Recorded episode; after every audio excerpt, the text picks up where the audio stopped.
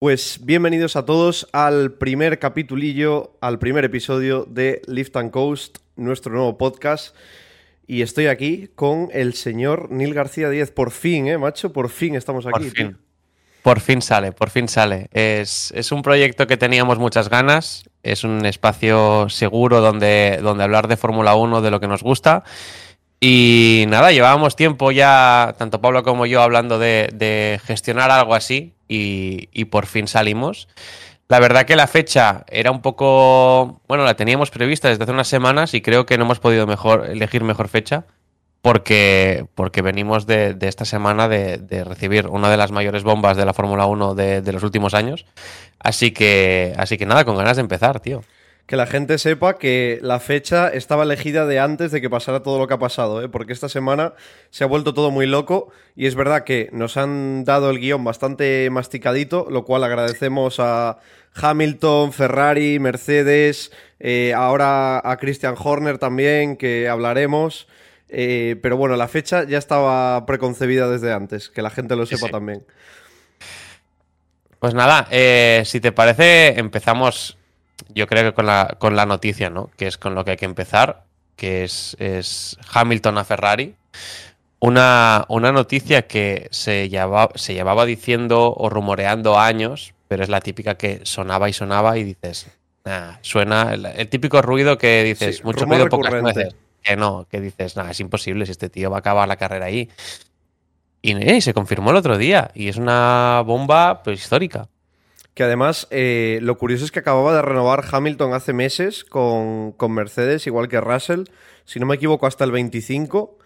Pero bueno, los contratos en Fórmula 1 tienen una validez bastante relativa. O sea, si quiere venir alguien y, llevarse a alguien por cierta cantidad de dinero y, y, por voluntad del piloto, se puede hacer bastante fácil. O sea. Sí, bueno, se decía eso, ¿no? Que la renovación de, Hamilton tenía una cláusula de, mm, en teoría es hasta el 25, pero si me apetece salir un año antes, mm, me lo tomo, me lo tomo así. Y, así se lo tomó tú. Y el tío ha decidido que, a finales del 24 el tío se va. O sea, al final sí, eso, a finales del 24. Y para 2025, un año antes del cambio de normativa de, mm, de la Fórmula 1, pues eh, vestirá de rojo para Ferrari. Para mí, ya te digo, eh, se, lleva diciendo mucho estos días, pero creo que es la noticia del año a, principios de febrero y la noticia de, bueno, de, que, de muchísimos años, de la década. Pues no lo sé, es que es, es que es todo. Al final, lo decía Víctor Abad, que lo escuché, bueno, lo, tuiteó y después lo escuché en el vídeo que subió también. también. Eh, es el piloto más laureado de la historia que, se, que firma por la escudería más laureada de la historia. Eh, es un movimiento bomba. Eh, también hablaremos ahora del supuesto contrato que se va diciendo de que puede que sea que tenga Hamilton. Sí. Pero, pero es que es una, es una barbaridad. Y, es un movimiento de estos que, que marcarán una época, seguro. Bueno, para la gente que no nos conozca, que imagino que habrá alguno, no sé si lo podéis intuir por la bandera gigante que tiene Neil detrás de Ferrari, pero Neil es extremadamente eh, tifosi y ferrarista. Y yo, eh, por, los, por, los, cuadros que se pueden intuir aquí arriba, se puede ver también que soy muy de McLaren, ¿vale? Entonces, mm, para que sepáis un poco de qué pie cojeamos, entonces en este, tema, en este tema yo Quiero que Neil dé una chapa de 45 minutos sobre qué le parece el tema. Ha llegado eh, bastantes detalles desde, desde Italia sobre el contrato de Hamilton y un poco del futuro, del futuro de, Hamilton, que parece que ya esto es un poco, mm, primero, a ver cómo sale, a ver si se puede ganar con Ferrari, que yo creo que te eleva a un nivel superior de grandeza en Fórmula 1 si consigues ganar con, con un equipo como Ferrari y además parece que esto ya va más allá de cuando Hamilton se retire a nivel de eh, una proyección de 10 años eh, a nivel de embajador de la marca y de apoyo a, sus proyectos personales, el Mission 44 y demás. Pero bueno, yo lo primero que te quiero preguntar, Neil, eh, Hamilton a Ferrari, se cargan a, Carlos Sainz, que luego hablaremos de, de Sainz y de, y de ese asiento que queda en Mercedes, que va a ser muy interesante seguro, a ver quién acaba en ese, en ese asiento. Pero bueno, lo primero de todo, Leclerc-Hamilton para 2025. Eh, ¿Cuáles son tus, tus primeras impresiones? Aquí te voy a hablar a nivel personal como ferrarista. que imagino que los ferraristas hay, hay distintas opiniones, pero yo te hablo como, como aficionado a la Fórmula 1 que lleva 16 años sin, sin ganar un título mm, siguiendo a priori el mejor equipo de la historia. Eh, para mí es una grandísima noticia eh, fichar a el, piloto más laureado de la historia para tu equipo. Después se puede mm, elocubrar sobre cuál es la estrategia de Ferrari a largo plazo. Obviamente con Hamilton, pues queda claro que es una apuesta fortísima y embajador de la marca y tal, pero Ferrari estaba claro que estaba apostando por Leclerc, eh, el predestinato, futuro campeón del mundo, probablemente todo queda en casa. Eh, y ahora esto pisa todos los planes, porque obviamente Ferrari tenía una preferencia por Leclerc y por, y, por que Leclerc fuera el piloto número uno, aunque ellos dijeran que no, que, los dos podían competir, Carlos y, Leclerc, no era verdad, obviamente, y, tienen especial devoción por Leclerc, ¿no? Con esos contratos más largos que, le ofrecían y ahora pues quedándose en Ferrari y, Carlos no. Pero esto cambia un poco todo porque no vas a traer a Hamilton para ser segundo piloto. Eh, a un siete veces campeón del mundo no le vas a decir, no, vas a ser el escudero de Leclerc porque es nuestro plan. No, con el contrato que se le está rumoreando y tal, no. Pero ya te digo, yo a nivel personal mm, me parece una noticia que, ilusiona. Em, es eso, Ferrari tiene esta filosofía de intentar hacerlo todo en casa, todo muy italiano, todo muy así, muy hispano y tal. Y, quizá pues eh, con, la, con, la, llegada de Hamilton vuelve a cambiar un poco las tornas y vuelve a recuperar un poco la, la senda de la victoria que tuvo cuando, cuando estuvo Schumacher ahí, ¿no? Entonces, para mí, mm, una muy buena noticia. Eh, no sé, a esperar qué, nos puede traer. Creo que es de las duplas, si no la dupla más fuerte de pilotos eh, de la parrilla de 2025 mm, que esté confirmada, porque después también hablaremos de todos los pilotos que en teoría no se les acaba el contrato este año y no sabremos qué parejas tendremos en 2025, pero, pero un Hamilton-Leclerc yo creo que es una pareja muy, muy, muy fuerte. Y, también se comentaba uno de estos días de, que quizá si Red Bull sigue siendo una muy buena escudería, que, es eso, que se supone que tiene la, clave para ganar, quizá con un solo piloto, como tienen ahora, mmm, no es suficiente para ganar un campeonato de constructores. Quizás no solo con Verstappen es, mm, suficiente para luchar contra un Hamilton Leclerc que, te estén pisando los talones.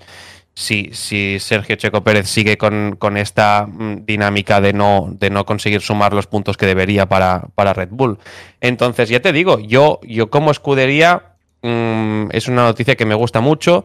Después, yo entiendo que haya mucho seguidor español de, Carlos Sainz que no lo, no lo entienda o no, lo, no le acabe de gustar, porque es eso. No, sabemos el año que viene dónde va a acabar Carlos, que de, cara a 2026, pues bueno, puede ser que con Audi y tal, pero bueno, es una incógnita de momento.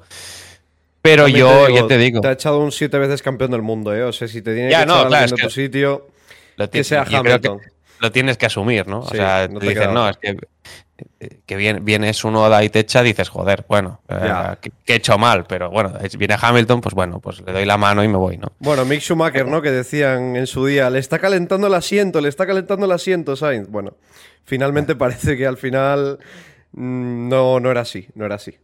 No, pero, pero es eso, no. Y después déjame comentar una cosa también. A nivel empresarial se decía, ¿no? El, día que salía la noticia, al día siguiente en bolsa, no sé si Ferrari ganó 6 mil millones mil millones, creo que eran, sí. O sea, una barbaridad de dinero. O sea, que, al final el movimiento de Hamilton, lo que se dice del contrato, que, que, son unos números que no se han visto jamás en Fórmula 1, un contrato de 80 millones al año, más 20 en variables, más 50 en sus proyectos, una cosa que, lo dicho, no se ha visto nunca jamás, también implica el, todos los patros y todo lo que te trae Hamilton a, casa. Es eso, todo el dinero que, que, gana Ferrari como marca con el anuncio, ya está amortizadísimo el, el fichaje. Entonces, eh, yo creo que es un movimiento mm, interesante. Es, también es eso. Parece que Ferrari ahora sea la, Arabia de la Fórmula 1 con este contrato, pero bueno, veremos, veremos qué tal sale a largo plazo. ¿Qué te digo? Yo, yo como, como ferrarista eh, me lo tomo con ilusión. Vamos a comentar también los datos porque han salido todos desde Italia y yo le doy una credibilidad bastante alta porque son del mismo medio que fue el primero que el día anterior por la noche nos sorprendió a todos con la noticia de, que Hamilton iba a fichar por Ferrari de manera inminente. Eh, en teoría, según comentan desde Italia, lo que tú has dicho, en, principio son 80 millones más 20 en variables, que entiendo que será eh, por victorias, por mundiales, incluso por incluso, no sé si podios. Em, apuntan desde Italia también que el contrato será de dos años seguros más uno, que no sé muy bien si eso lo ejecuta el equipo o el piloto, no se sabe o los dos, no tenemos mucha idea de momento, pero bueno, entiendo que Hamilton en el punto de, su carrera en el que está quiere hacer contratos más cortos y es entendible. Y luego también el tema de, embajador a largo plazo y de darle presupuesto para sus proyectos personales. El Mission 44 creo que también tiene eh, un equipo por ahí, ¿no? En Extreme E y demás. Así que entiendo que será apoyo a todos esos proyectos. Yo también te digo, yo tengo una duda muy grande con este fichaje. Eh, y es, conociendo a Ferrari, conociendo a Ferrari, ¿cómo van a gestionar tener una dupla Leclerc-Hamilton, donde para mí los dos van a querer ser un poco eh, el más gallo del corral? Porque Leclerc sí que es verdad que está en su equipo, como quien dice, o sea, Hamilton va al terreno de Leclerc, Leclerc además que acaba de renovar, luego hablaremos de, de las renovaciones tanto de, Leclerc como Norris, que también son relevantes en el mercado de pilotos. Eh, Leclerc acaba de renovar, Leclerc quiere hacerse con el equipo a nivel de eh, hacer lo suyo, ser el primer piloto, ser el hombre de referencia. Y Hamilton entiendo que no va a venir a Ferrari a pasárselo bien y hacer un retiro dorado, la verdad. Me sorprendería mucho. Creo que Hamilton también va a querer tomar las riendas del equipo. Y mi duda es cómo va a gestionar eso Ferrari, porque es un equipo que no ha demostrado en los últimos años que sea un experto en el tema de gestionar los pilotos, gestionar egos y gestionar un poco las carreras. Son un poco bastante desastre ya cuando tenían a, Leclerc con Sainz, que son, sí, sí. con todos mis respetos a Sainz, Sainz no es Hamilton. O sea, te, Va a venir, te va a venir un Hamilton y va a ser mucho peor porque Sainz además siento yo que es mucho más hombre de equipo en, en muchos aspectos. Entonces, ¿Cómo va a gestionar Ferrari esto? Porque claro, puede ser la mejor dupla de la parrilla, que obviamente tiene bastantes posibilidades, pero al final, si se acaban matando entre ellos, va a ser muy contraproducente a nivel de resultados del equipo y de resultados personales. Entonces, ¿tú qué expectativas tienes sobre, sobre un poco la gestión del equipo sobre, sobre este tema? A ver, es, es la contrapartida, ¿no? De, dices, es la, mejor noticia que podíamos tener, la noticia del año, la noticia de la década, que no se nos olvide que van a Ferrari, que, es un desastre por dentro, ¿vale? O sea, a pesar del, nombre, eh, es un sufrimiento continuo el, el seguir a este equipo. Entonces, ¿cómo lo van a gestionar? Me encantaría tener la respuesta creo que a veces tengo mejores respuestas que el propio equipo, pero, pero creo, y, creo que no soy el único que le pasa. Pero no lo sé, la verdad. Y es lo que te decía antes. Mm, dudo que, Hamilton eh, obviamente no va como escudero de Leclerc. Leclerc es eso, a ver cómo se lo toma. Em, se ve que, fue informado antes de que sucediese el movimiento. Em, él, también se ha confirmado que, que Xavi Marcos va a seguir siendo su ingeniero. Entonces. No sé si es eh, buena o mala noticia. Bueno, eh, a, mí, a mí la voz de Xavi me, calma cuando la escucho, a pesar de que lo que dice no me gusta, pero bueno, da igual. Eh, no lo sé, veremos. Em, nunca suele ser una combinación que, que, funcione el tener dos gallos en el mismo gallinero, la verdad. pero bueno, es, es, una pareja de pilotos muy, muy, muy potente. También se le ha dado, parece, un poco de carta blanca a Hamilton de decirle, tráete a quien quieras. Es, es, un, es que al final es un cambio de, visión de Ferrari a nivel interno, por lo que parece. Eh, ellos pues tenían sus maneras de. tienen sus maneras de, gestionar el equipo y de, y de, llevarlo hasta ahora. Y parece que con este fichaje, pues eso, se le dice a, a, Hamilton. Tráete a quien quieras, tráete a Bono si quieres, aunque también se dice que no, que a Bono quizá no le interesa salir de, Mercedes, pero bueno. Em, es que hay un, hay un problema con eso de, los ingenieros y Ferrari, que es un problema que no es de ahora. Y es que muchos ingenieros Ferrari no es capaz de ficharlos básicamente porque no quieren moverse a Italia. Es verdad que eso es una putada y por eso también Ferrari suele tirar mucho de, gente de la casa, entre comillas, de gente nacional, eh, hmm. lo cual te limita un poco las posibilidades. Gente como Bono, por ejemplo, eh, es la única persona que entienda a Hamilton, porque Hamilton sí que es verdad que hay veces que es más raro que un perro verde y, y, Bono es el único que le, un poco le calma, le tranquiliza cuando está dentro del coche y yo sinceramente, simplemente de pensar a Hamilton diciendo algo por la radio y que le llegue la respuesta de We are checking Go Plan Z y creo que le va a dar, le va a dar un derrame. O sea, sí, sí. A ver, desde aquí cuestionar el, awareness de, carrera de Hamilton, yo creo que, no, deberíamos, pero sí que es cierto que quizá no es el, no, es el, mayor experto en eso. Y Ferrari tampoco parece que sean desde el muro los mayores expertos en saber leer la carrera. Entonces, esto pues, puede ser una, combinación que salga fatal. Pero, pero bueno, que es lo dicho. Veremos, veremos si son capaces de, cambiar esto. Y, y, es eso, y, ilusionar, al menos a mí, ilusionarnos con, con posibles nuevos mejores resultados. También es eso, comentar el movimiento de Hamilton, que, lleva toda una vida en el entorno mm, Mercedes-McLaren, eh, no sé si la relación era de 17 años, creo, algo así, eh, que se romperá el año que viene. Sí, sí, sí, sí. Entonces, em, el movimiento de Hamilton en 2012-2013, ¿no? ese año que, cambia de, de, escudería, justo un año antes del cambio de regulación, parece que mucha gente no lo entendía y el tío, pues eso, justo un año antes de un cambio de normativa, eh, se fue para Mercedes y, consiguió dar con, bueno, parece que sabía cosas, ¿no? Porque después con la era híbrida, pues ganó todos los campeonatos del mundo que, quiso y más.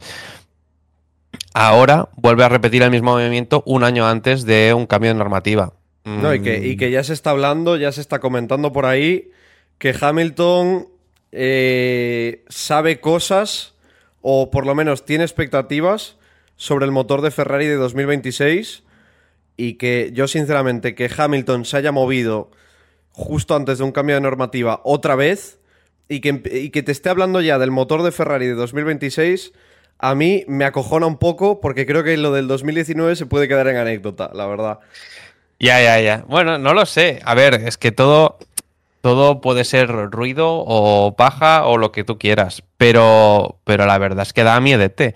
O sea, e, e, al final es un movimiento que es extraño. Se, hablaba él y él decía, ¿no? Que él quería retirarse en Mercedes y era una relación de toda la vida y que justo haga este movimiento mm, es eso. No creo que sea para... Ah, porque todo el mundo lo dice y es la, cita de, de Vettel de que todos los pilotos son de Ferrari y aquí que cualquiera es, aficionado de Ferrari y el que diga que no es, un mentiroso, básicamente.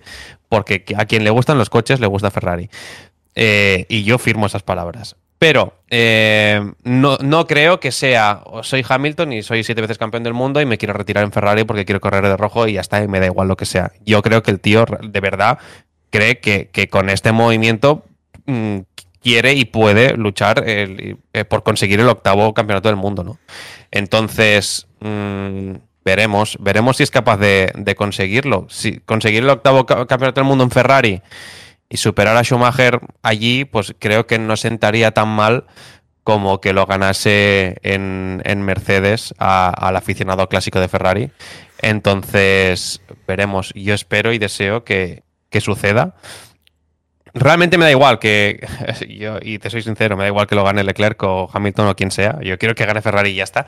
Pero creo que es un movimiento acertado por parte de la escudería porque simplemente comparando calidades de, pilotos, sin querer menospreciar a Carlos, pues no, no, no se puede comparar, ¿no? Eh, Hamilton es, es del top 3 probablemente de, de pilotos de la parrilla actualmente y, y es una noticia que ilusiona.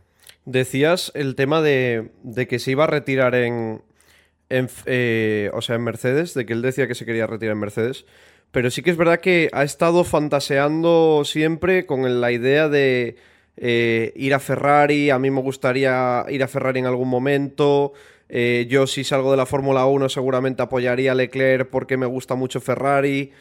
¿Sabes? Como que ha ido mm, comentándolo a lo largo de los años de manera recurrente y entiendo que también por eso ha salido tantos rumores hasta que finalmente ha ocurrido.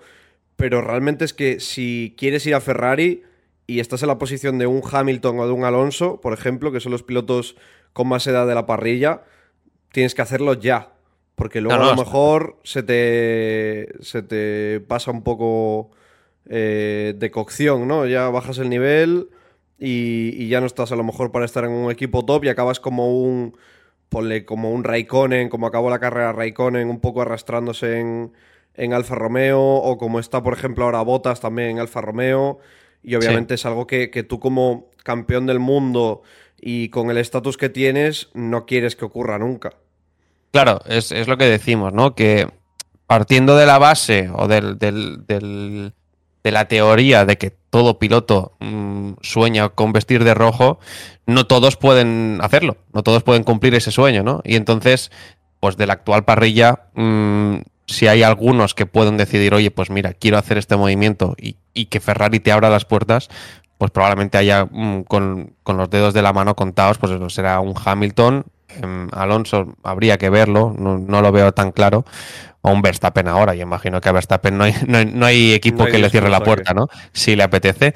Pero el resto de pilotos, pues bueno, te puede apetecer mucho fichar por un equipo grande y, que te digan que no. En este caso, pues eso, eh, Ferrari eh, ha, decidido cambiar la, estrategia y fichará un, a un embajador a largo plazo que, que, bueno, pues es eso, al final fichas un nombre que va a estar ligado a tu marca estos próximos años, a priori hasta que se retire y eh, varios años más, ¿no? Y fichas al piloto más laureado de la historia de la Fórmula 1. Entonces, pues, joder, es, un movimiento que a nivel marca Ferrari, no solo para escudería Ferrari, sino como, como el nombre de la empresa, pues imagino que es un movimiento inteligente y es una apuesta muy grande de futuro.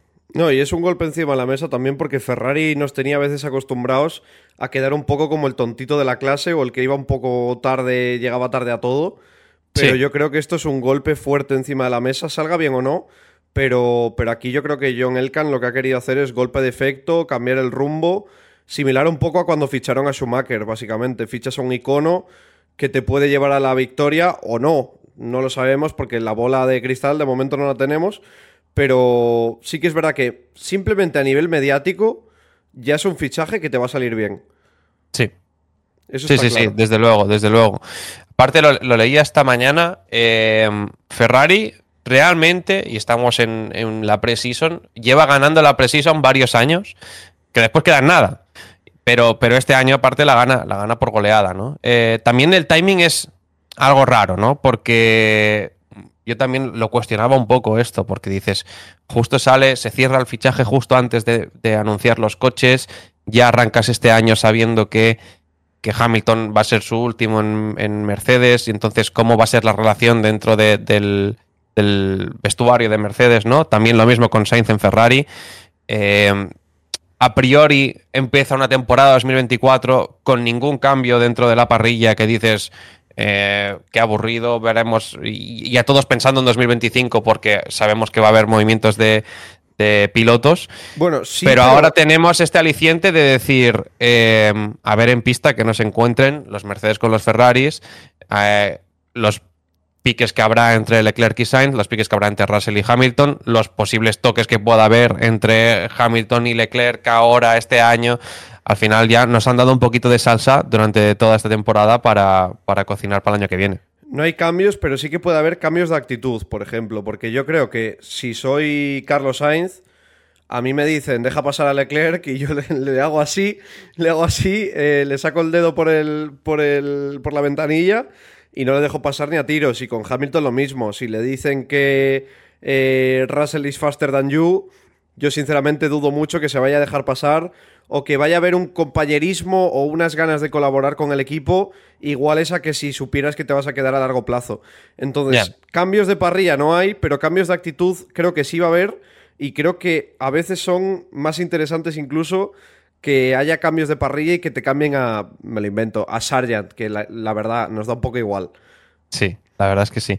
No, pero, pero es lo que decimos, ¿no? Que, puede ser interesante. Y, lo que dices de la actitud esta de, de Carlos, pues bueno, yo quizá sí que continuaría colaborando un poco con el equipo a principios, hasta que, hasta que el tío tenga un asiento es y se asegure un asiento, el año que viene, eh, que lo tendrá, obviamente. Eh, yo, yo, yo, mm, yo qué sé, un poco de actitud, todavía no sería el rebelde de la clase. No, no me haría un botas en, en Sochi eh, de, de, que me la sude y hago la pole yo. Eh, Quizá colaboraría un poco con el equipo, a la que ya no tenga todo atado y tal. Digo, mira, pues ahora esta carrera, pues paso de haceros caso y ya, ya veremos. Y a ver, y, esperemos que no pase, y esperemos que todo, que todo fluya y que todos los equipos se lleven genial. Pero bueno, al final habrá, lo esperamos, no lo habrá rencillas seguro. Bueno, yo lo digo para que no se toquen entre los, entre los míos, pero bueno, que, que tendremos follón asegurado 100%. Luego está la contrapartida, que es eh, cómo se queda ahora el equipo Mercedes. Porque claro, Toto Wolf no estaba muy contento, supongo, de, encontrarse con esto, porque además hay un melón que hay que abrir también y que es una teoría que tengo yo a nivel personal con, el fichaje de Hamilton y demás. Em, me parece llamativo, como mínimo llamativo, que antes de una temporada, antes de poner el coche en pista y teniendo además contrato todavía, como es el caso de Leclerc y como es el caso de Norris, hayas renovado más años de manera con un timing muy conveniente justo antes de que se anuncie lo de Hamilton, lo cual yo tengo la teoría personal de que tanto McLaren como obviamente Leclerc lo sabían al 100% y por eso también han decidido eh, atar sus, sus contratos. Y otra cosa que también de manera retrospectiva te puede indicar un poco algo o, o que se estaba fraguando algo. Primero, Estrella Galicia se fue de Ferrari patrocinador que ha acompañado a, Carlos Sainz durante gran parte de su carrera en McLaren y ahora en Ferrari. Se fue, eh, Tommy Hilfiger se fue como embajador de Hamilton, se fue con Russell. Hace, todo esto fue hace un mes o, una cosa así. Monster Energy, patrocinador casi te diría principal o el más visible de, de Hamilton, también se fue de Mercedes y se fue para McLaren. Total, yo creo que esto se venía intuyendo desde a lo mejor hace un mes, un mes y medio, cosas así, y creo que los patrocinadores estaban avisados sobre este tema. O sea, yo lo de que, no, es que ha sido de un día para otro, yo eso no me lo creo, porque son demasiadas casualidades. El tema de las renovaciones, el tema de los cambios tan convenientes de patrocinadores. Y por ejemplo, yo me acordaba el otro día de, de unas declaraciones de finales de noviembre, si no me equivoco, de, de Christian Horner, del que luego hablaremos porque ha estado también de, rigurosa actualidad esta semana. Em, que Horner decía que el padre de Hamilton le había escrito para, para interesarse por el segundo asiento de, Red Bull, el asiento de, momento de Checo Pérez. Entonces, yo en el momento no le di demasiada importancia, pero es verdad que ves ahora eh, este fichaje y dices, coño, a lo mejor sí que tenía razón el bueno de Horner en lo que decía y a lo mejor es que Hamilton estaba buscando una salida por, por X o por Y. Estaba buscando salir a un equipo top. Y si no puede ser Red Bull, que la verdad sería un fumadón tener un Verstappen Hamilton en Red Bull. sería un fumador tremendo. Eh, pues a Ferrari, ¿no? Pero parecía un poco que estaba buscando salida, fuese como fuese. Obviamente no se va a ir a, Williams, para que nos entendamos. Pero sí que es verdad que si le sale un equipo top, dice, pues me voy. No sé, no sé muy bien por qué. No sé si es un mal presagio para Mercedes. No sé si es si simplemente necesitaba un nuevo reto. No sé si es que a lo mejor. Porque Hamilton también es un tío. Es un tío que, a veces se le cruzan los cables. O sea, recordemos que es un tío que cuando perdió el Mundial de 2021 en la última vuelta dejó de seguir a su perro en Instagram. Eh, que es un tío que al año siguiente le hizo una fiesta de cumpleaños a su perro con sus amigos perrunos y con todos con gorros de fiesta y antifaces. O sea que es un tío que, muy bien de la cabeza no está. Entonces le dan venadas. De vez en cuando le dan venadas eh, y dice, pues me voy a Mercedes. Y es verdad que está un poco desencantado porque es verdad que ha tenido muy buenos coches toda su carrera y quizá está mal acostumbrado entre comillas. Pero claro, si tú tienes coches competitivos toda tu vida llega Mercedes estos dos años en, la, en las nuevas regulaciones, no tienes coche para ganar y además ha comentado varias veces, oye, que no me escuchan, que no escuchan mi feedback, que no escuchan mis comentarios, eh, que no siguen la dirección de desarrollo que yo les sugiero. También se comentaba que en 2023, perdón, en 2022 sobre todo, le habían utilizado mucho como mula de pruebas con el coche y que eso también eh, era una parte de por qué le había ganado Russell, que fue algo muy llamativo en el primer año. Ya, no, a ver, y, en parte tiene sentido. estaba hasta los cojones. Ya.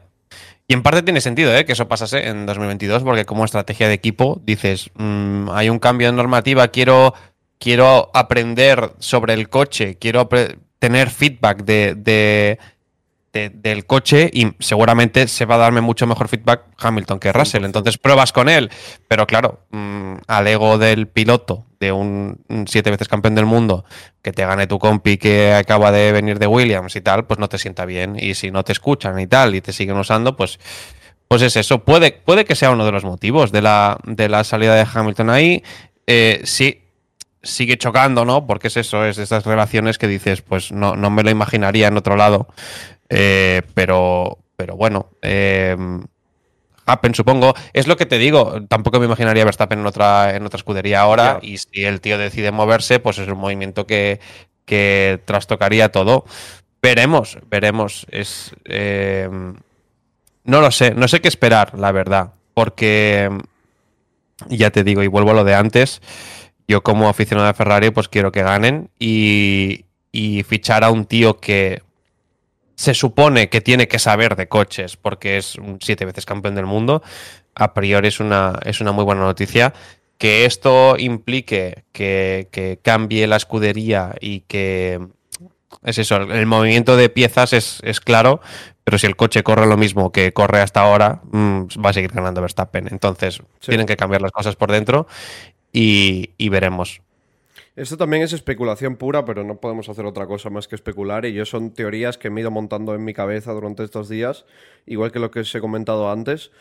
Pero también está el factor de que se comenta también, está el rumor de que la junta directiva de Mercedes no está muy a favor de darle un plan de futuro a Hamilton como el que sí que le han ofrecido en Ferrari a nivel de embajador a 10 años vista, a nivel de apoyo económico que decían que parecía que le iban a cortar un poco el grifo con el tema de, del apoyo a sus proyectos personales.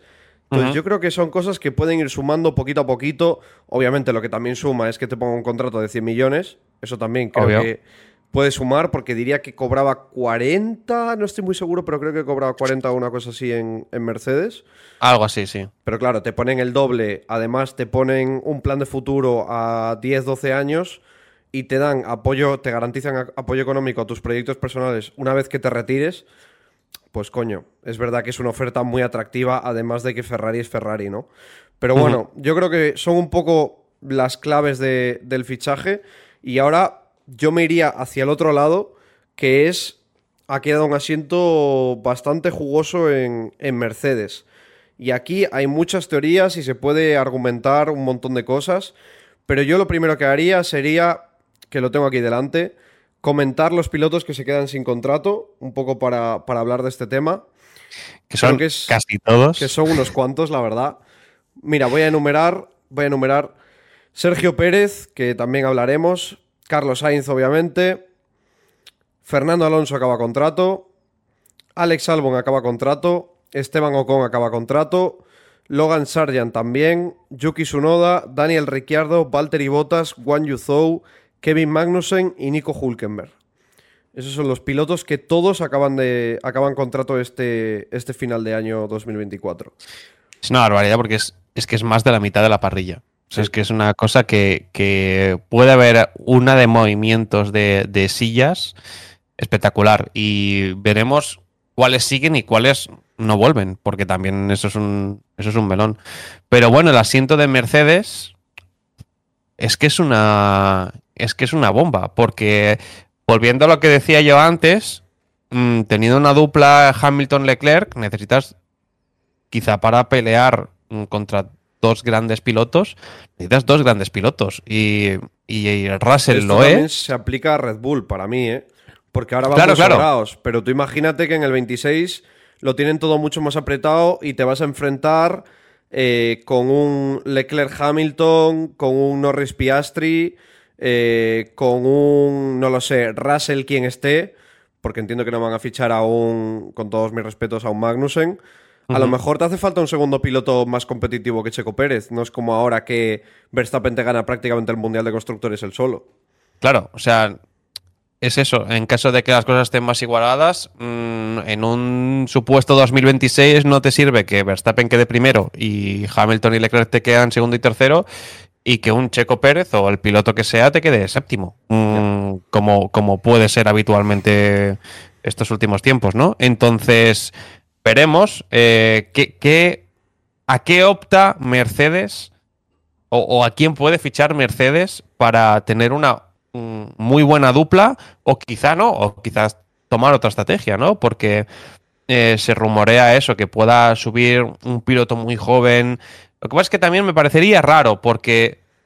Antonelli, ¿no? Es un nombre que... Claro, Antonelli, porque eh, Russell ya es muy joven realmente y, te, y quizá necesitas un poco, a mí la, dupla que tenían hasta ahora y que siguen teniendo, que es un, Hamilton Russell, que es un piloto con toda la experiencia del mundo y otro joven que también tiene, tiene tablas, yo creo que es una combinación ganadora. Y, quién sabe, ¿no? Pues también se dice y se rumorea de una posible mm, llegada de Fernando Alonso a, por, por decir uno de los nombres, a Mercedes, pues porque en parte tendría sentido, porque Mm, reemplazas un campeón del mundo por otro campeón del mundo con mucha experiencia también, sería una estrategia más o menos conservadora porque, porque sería un cambio de piezas bastante mm, similar y, además tiene una muy buena relación, ¿no? Russell con, con Fernando se llevan, se llevan súper bien. Entonces, podría ser una de las, de las de los movimientos que haga Mercedes pueden sonar otros muchos pilotos. Eh, podría sonar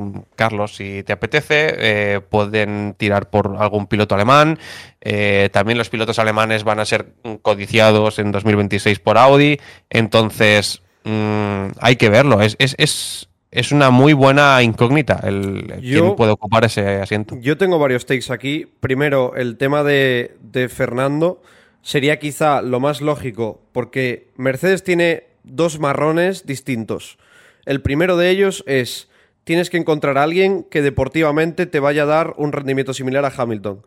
Pero es que luego tienes el segundo, el segundo problema, y es que mediáticamente, si, con todos mis respetos, si fichas a Albon para sustituir a Hamilton, es un pufo de cojones, a nivel de patrocinadores, a nivel de relevancia, a todos los niveles, básicamente. O sea, Hamilton es sin duda y con amplia diferencia, en mi opinión, la mayor figura de, la Fórmula 1, te diría casi de, la historia.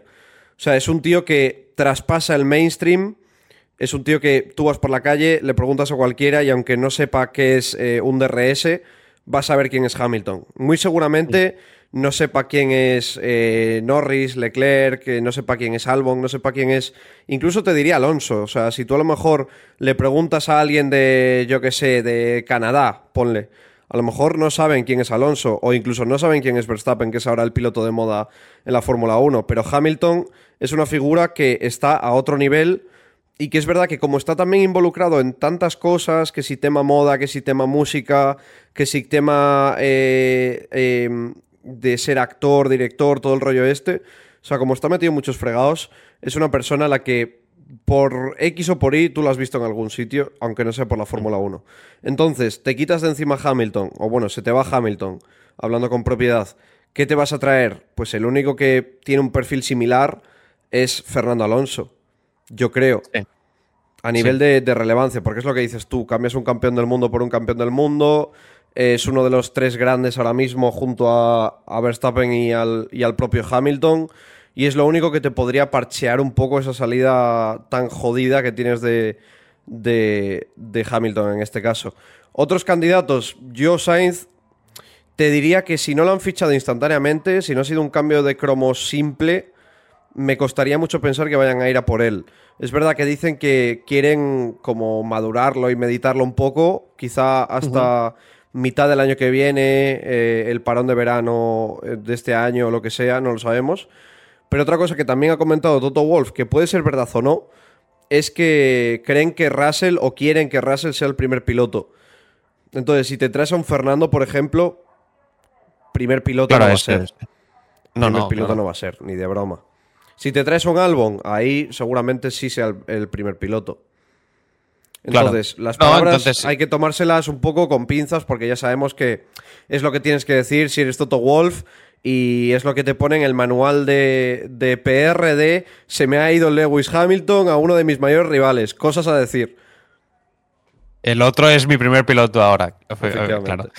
Eh, claro, es eso. Tiene, Mercedes tiene estos dos caminos. O, tomar este camino que dice Toto y que dice el PR, que es eh, ahora Russell es, es, el primer piloto y intento levantar la escudería con Russell y con, y con alguien, pues eso, más joven o desde luego menos, con una figura menos relevante que, que Hamilton, o es eso, o intentas parchear este 2025 con, con, Fernando, no sé si de cara también a 2026, que Fernando te intente ayudar a desarrollar el coche con la nueva normativa y quién sabe, ¿no? También es que son varias incógnitas, porque tanto Fernando como, como Hamilton son, son los dos pilotos más mayores de la parrilla, no sabemos hasta cuándo van a estar corriendo. Y, y entonces es eso, no sabemos mm, si Mercedes también podría apostar a largo plazo por, por Fernando, ¿no? Um, ya sabemos que, Fernando cuando salió de Alpine era porque mm, tampoco veían claro lo que podía durar y no le ofrecían más de un año. Entonces, pues es eso. Eh, Mercedes, al ser una de las grandes escuderías, tiene que pensarse muy bien a quién metes y, cuál es tu proyecto a largo plazo ahora que pierdes a, la figura más importante que tenías. Es verdad que puede tener sentido a lo mejor ficharte a Fernando dos, tres, cuatro años, los que, los que él quiera y los que él se vea bien, o hasta que baje el rendimiento o hasta que acabe hasta los huevos y quiera hacer otras cosas un poco flow Vettel, ¿no? Que se quería ir a formar una familia y demás, que entiendo que llega una edad que tu cabeza hace clic y dices, coño, se me acaba el tiempo, entre comillas.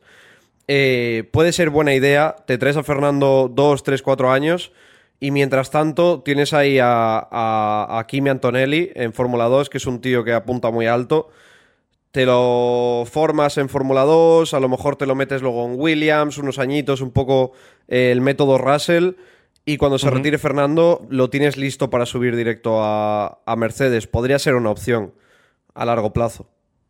Ya, y, aprovechar, pues eso, la experiencia de Fernando de, también formar tanto a, tanto a Russell como, como a Antonelli también, y, al tenerlos todos bajo el mismo paraguas, eh, formar un, posible futuro mm, esperanzador para, Mercedes. Pero bueno, es, es un, la verdad que es un palo grande para Mercedes que imagino que no, que no se esperaban.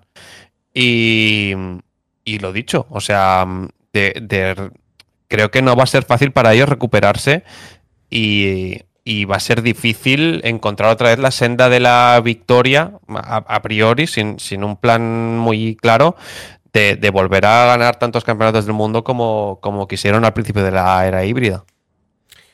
Más nombres que hay por ahí que se barajan o que podrían estar disponibles. Yo los voy a decir todos y luego ya hablamos. Eh, esto cuesta un poquito de creer, pero sí, Esteban Ocon, al final, eh, hay que meterlo. Hay que darle un 1% de posibilidades por la vinculación que tiene con Toto Wolf y demás, y con Mercedes. Y porque, bueno, los dos pilotos de Alpine parece ser que están locos por salir de Alpine porque la dirección de Alpine de cara al futuro no, no ilusiona nada. De hecho, a día 6 del 02 del 2024, que es cuando estamos grabando esto, no tienen team principal. Siguen con Bruno Famín de team principal interino. Se decía que habían eh, fallado dos veces el, el, crash test lateral. Así que bueno, estamos como queremos en, en la casa francesa. Entonces, Ocon, 1% de posibilidades, pero bueno, hay que meterlo. Albon, también uno de los que más suenan, porque está en Williams, es verdad que ha hecho un buen papel en Williams, pero yo aquí te voy a decir una cosa, y es que creo que Albon es un piloto que nunca ha estado bien valorado, tío. Siento que es un piloto que ha estado o infravalorado o sobrevalorado como ahora. O sea, creo que la gente ha encasillado un poco el Williams como que es décimo coche sistemáticamente, y este año no lo ha sido ni por asomo. No, ha sido peor que el Alfa Romeo, no ha sido peor que el Haas de manera regular y ha tenido veces de ser un coche competitivo y para luchar en zona media, como puede ser en Monza, por ejemplo, que no había Dios que lo adelantase. porque es un coche que sí que es verdad que aerodinámicamente es flojito, pero que cuando hablamos de velocidad punta, flipa. Sí, sí. No, no, son los mejores en eso. Entonces, eh, sí que es cierto eso, lo que, lo que comentas. Quizá no, nunca ha sido ni bien, valorado. Eh, no, sé yo si sería el fichaje que, que yo haría para Mercedes. Desde luego no es de los que menos me encajan. O sea, quizá preferiría ficharle a él antes que, que a Ocon. Por, por, lo que sea, da igual.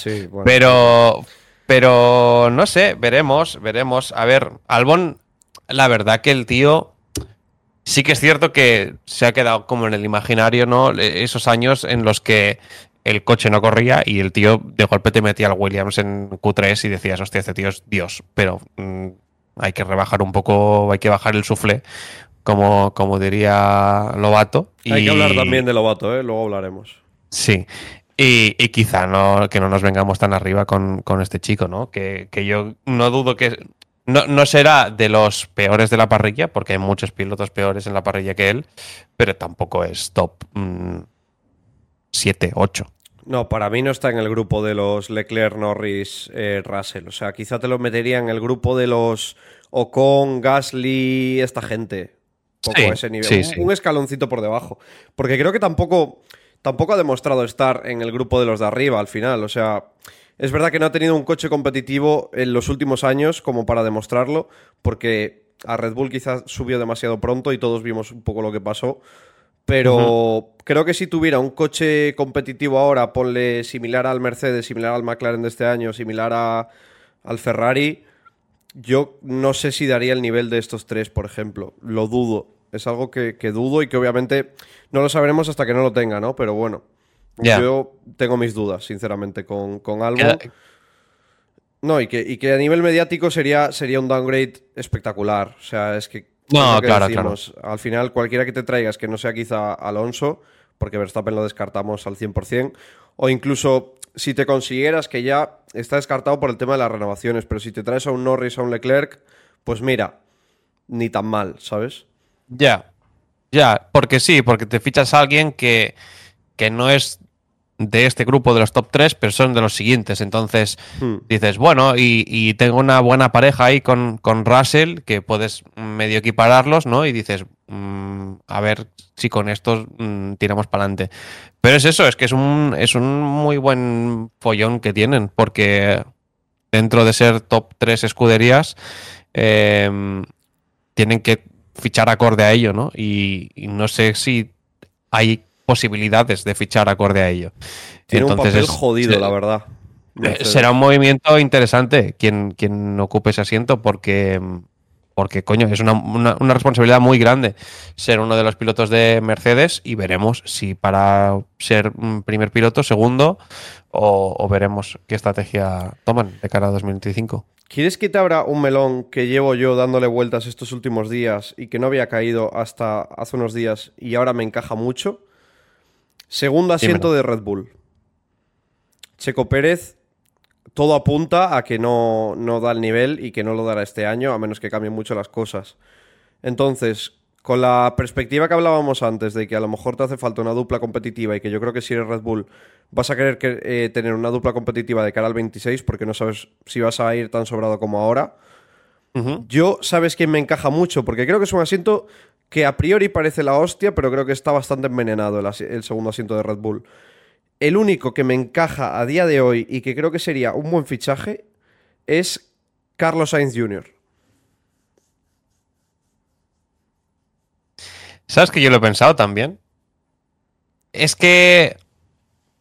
Es que puede ser, ¿eh? Un tío que. Pero es que es un asiento que está envenenado. Es que es un asiento que está envenenado, tío. por, eso te digo que a lo mejor para un Leclerc con un Norris, eh, Norris se sabe ya de hecho que lo ha rechazado dos, o tres veces y que eh, el bueno de la momia eh, fantaseaba con, la idea de que, de que fuese Norris allí y tal. Pero para un Sainz que en principio es un tío que está un pasito por debajo de Verstappen, o sea que no te va a generar tampoco muchísimos problemas o que no te va a suponer un desafío tremendo a priori. Eh, un tío que además es muy de equipo, le acaban de echar de un asiento como Ferrari, es verdad, tendrás Audi probablemente. Al 90% vas a tener la posibilidad de Audi. Pero tío, Audi es una monedita al aire bastante importante y que además estamos hablando de que mínimo el 2025 te lo vas a comer con patatas, donde probablemente el Kick, Mercadona, Sauber, F1 Team no va a ser muy competitivo y además te van a poner el mono ese verde que, mete miedo por los cuatro costados. Entonces, un Red Bull para Sainz creo que podría ser una buena opción y de hecho diría que es el asiento que estará buscando a día de hoy o que estará intentando llamar a la puerta de, Red Bull. Tiene, tiene, su sentido y yo creo que, sería un movimiento inteligente porque mm, es eso, si, si Carlos asume, obviamente todos los pilotos quieren ser campeones del mundo, pero yo creo que dentro de toda la parrilla que tenemos actualmente y, de, que la mitad termina en contrato este año, hay bastantes pilotos que tienen más posibilidades o más manos, creo, para ser campeones del mundo que, que Carlos.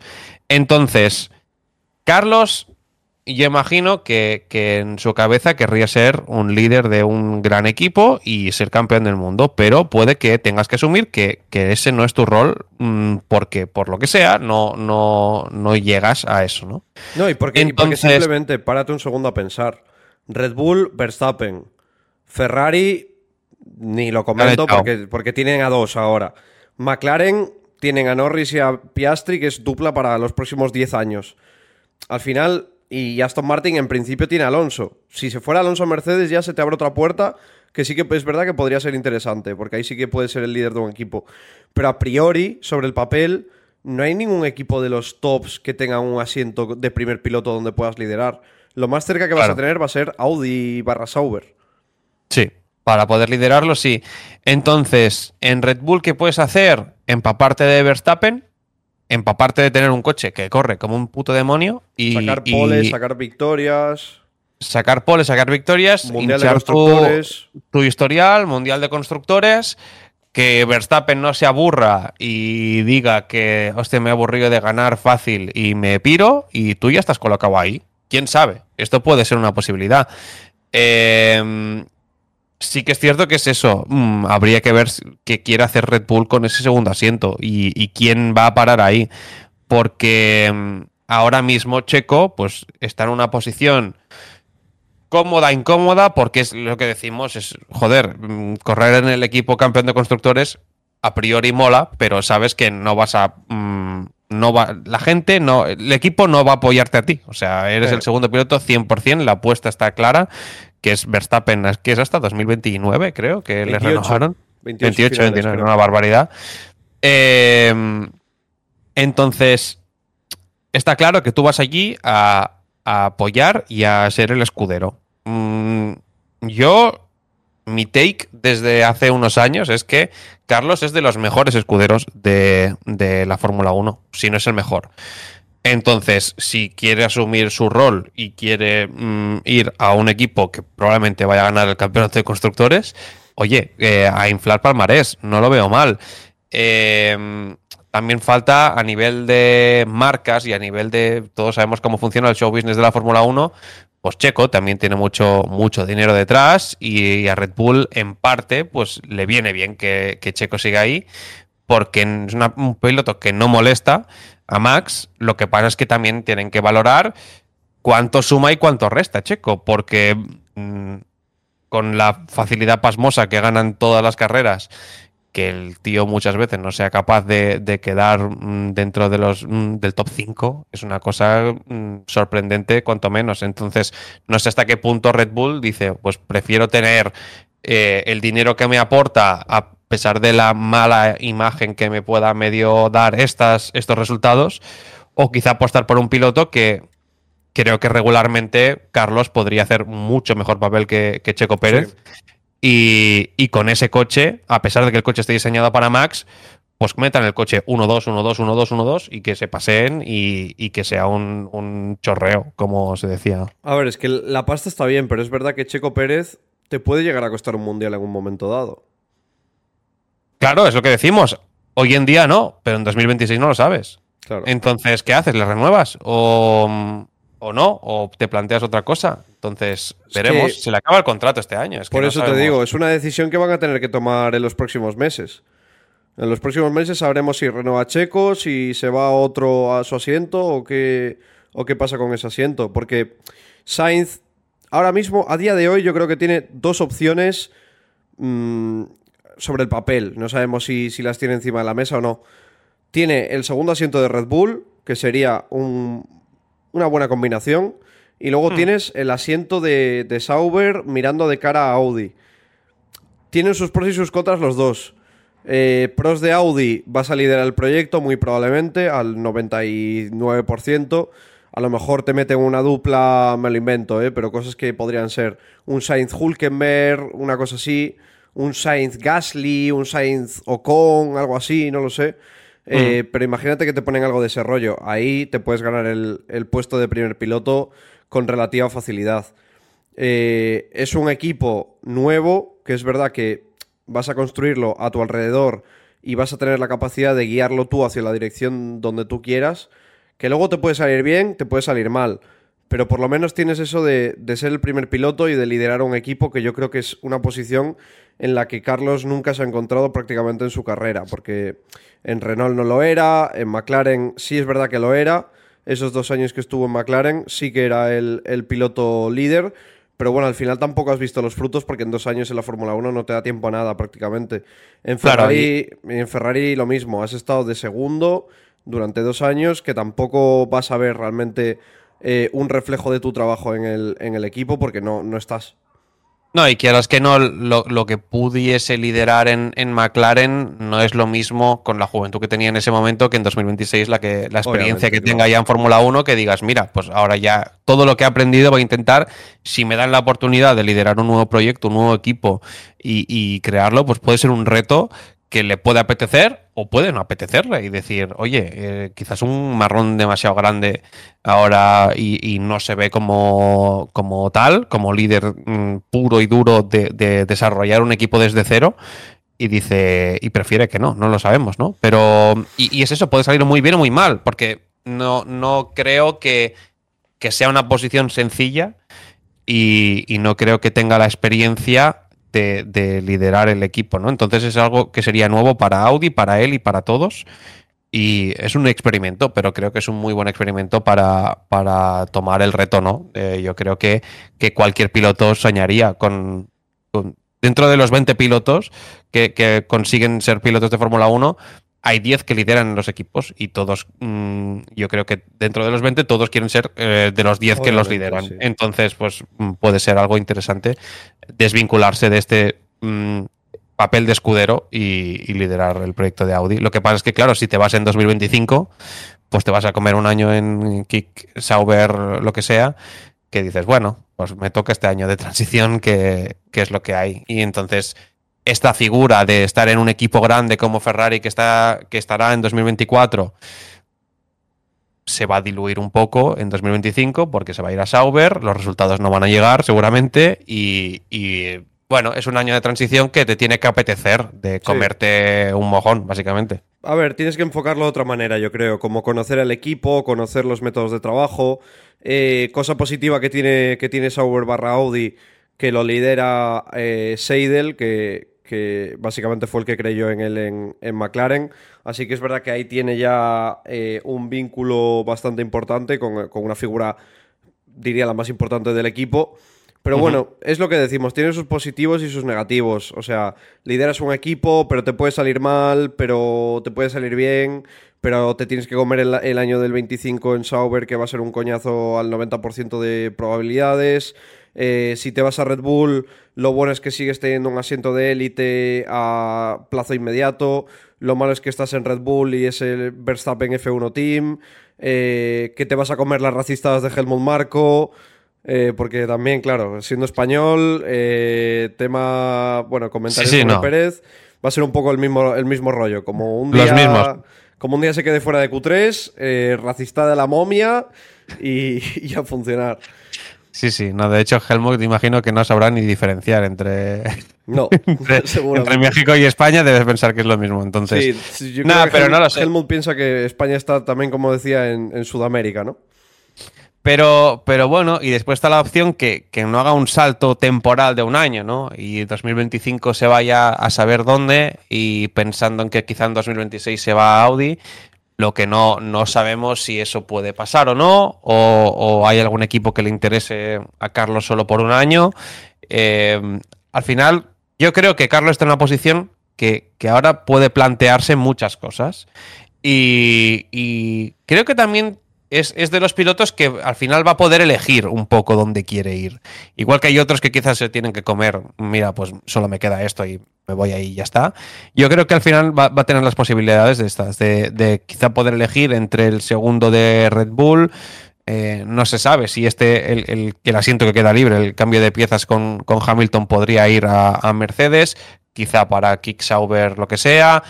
Mm, Veremos, veremos dónde, dónde acaba Carlos, pero, pero veremos, pues eso, no, se sabe. Sí que parece más claro el, 26, pero el 25, pues no sabemos muy bien hacia dónde, hacia dónde irá. Esto también mm, es una lectura que podemos sacar. Es verdad que es una putada a priori que te hayan, que te hayan echado de Ferrari, pero viendo las posibilidades que tiene y viendo un poco el ambiente que había en Ferrari, quizá es hasta positivo para Carlos, tío. Yo es un poco lo que siento. O sea, que a lo mejor ahora no lo estés viendo, pero creo que puede ser algo incluso positivo para ti el salir del entorno Ferrari, que es un entorno que es verdad que giraba mucho en torno a, Leclerc, eh, por razones evidentes, porque yo también creo que es, que es mejor piloto y además es la apuesta de Ferrari desde hace años, clarísimamente que la estafa piramidal esa que nos vendían de no, los dos eh, pueden liderar, no se sabe, tal, depende del rendimiento, no se lo cree ni el propio Fred Basser, ni Binotto, ni John Elkamp, no se lo cree nadie. Por eso te digo que a lo mejor no es malo para Sainz a medio plazo el salir de la estructura Ferrari y, ir a otro lado, sea cual, cual acabe siendo. A lo mejor es hasta positivo para él. Es lo que, lo que siento yo. yo. Yo también lo creo, porque mm, sabiendo que se te acaba el contrato 2024. Si el, si el, contrato se hubiese acabado en 2025, dices, pues mira, podríamos haber acabado el contrato y, ya para de cara a la nueva normativa, el, cambio que se supone que es lógico, que es para Audi, pues lo tenemos hecho ya, ¿no?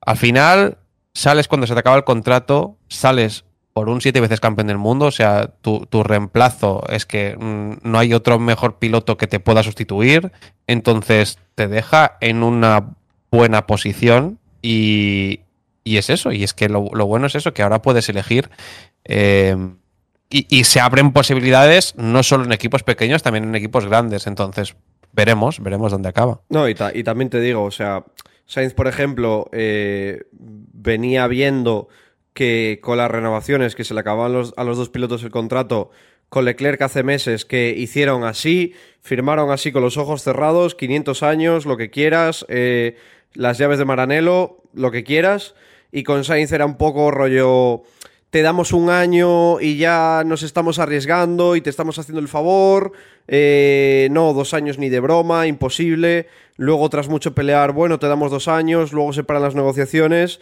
y luego te enteras de que te van a cambiar por el bueno de, Hamilton. Entonces, claro, yo entiendo que desde su posición también será un poco como, coño, aquí no me siento valorado, ¿no? Que a lo mejor no es como me siento valorado, rollo, soy el mejor, pero...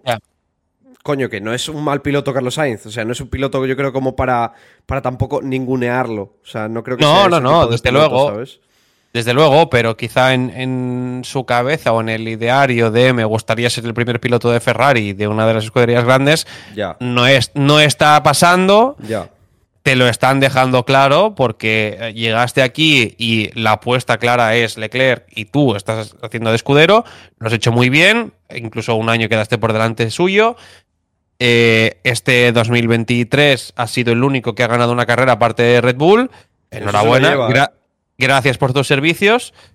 Y oye, ¿eso qué te llevas? O sea, pero, pero al final tiene que asumir un poco, pues eso, que al final el equipo está apostando por él como un, como un segundo piloto, a pesar de que de cara a la galería digan, no, todos podemos pelear. No es verdad. Entonces, bueno, pues asumes que has llegado como segundo piloto, lo has hecho muy bien. Eh, incluso algún año, pues lo dicho, has superado a Leclerc. Y te toca salir, pues sales y, y además te reemplaza Hamilton. Coño, pues yo creo que es que al final se, cierra una muy buena etapa en, Ferrari por parte de Carlos. O sea, eh, en cuanto a resultados, tampoco ha sido un desastre, teniendo en cuenta de que mm, Ferrari ha tenido coche para competir pocas carreras, porque sí que es cierto que cuando empezó el cambio de normativa con ese 1-2 en Bahrein, pues yo al menos me ilusioné y después eh, era para nada. Pero, y Red Bull, pues eso, le, pilló el truco al auto y, ya está, y se, han, pasado el juego. Pero, pero bueno, no creo que lo haya hecho mal dentro de, dentro de las posibilidades que tenía con el coche. Y, y oye, mm, para mí, la verdad es eso, es un gran piloto. Viene a Ferrari un piloto mejor pero, pero oye, es que eso que se lleva tú, que se ha llevado dos victorias, se ha llevado unas cuantas poles también y, buenos resultados. Así que. Y el prestigio de haber estado en Ferrari. Sí, sí, coño, que no todo el mundo lo puede decir. Que eso no te lo quita nadie. Pero bueno, yo creo que este tema no da mucho más de sí. Una hora y cinco prácticamente hablando de del asiento de, de Ferrari, de Mercedes, del futuro de Carlos. Yo creo que bastante bien. Pero es que hay que pasar de tema porque es que hay 500.000 millones de noticias que han pasado estas semanas y si no se nos queda el podcast en 35 horas y eh, la retención de audiencia que hayan picado.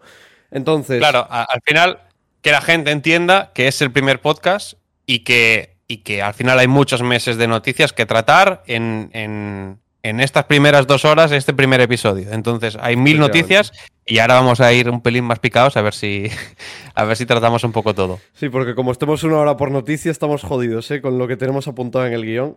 Pero bueno, temas de actualidad, eh, de rigurosa actualidad, de hecho.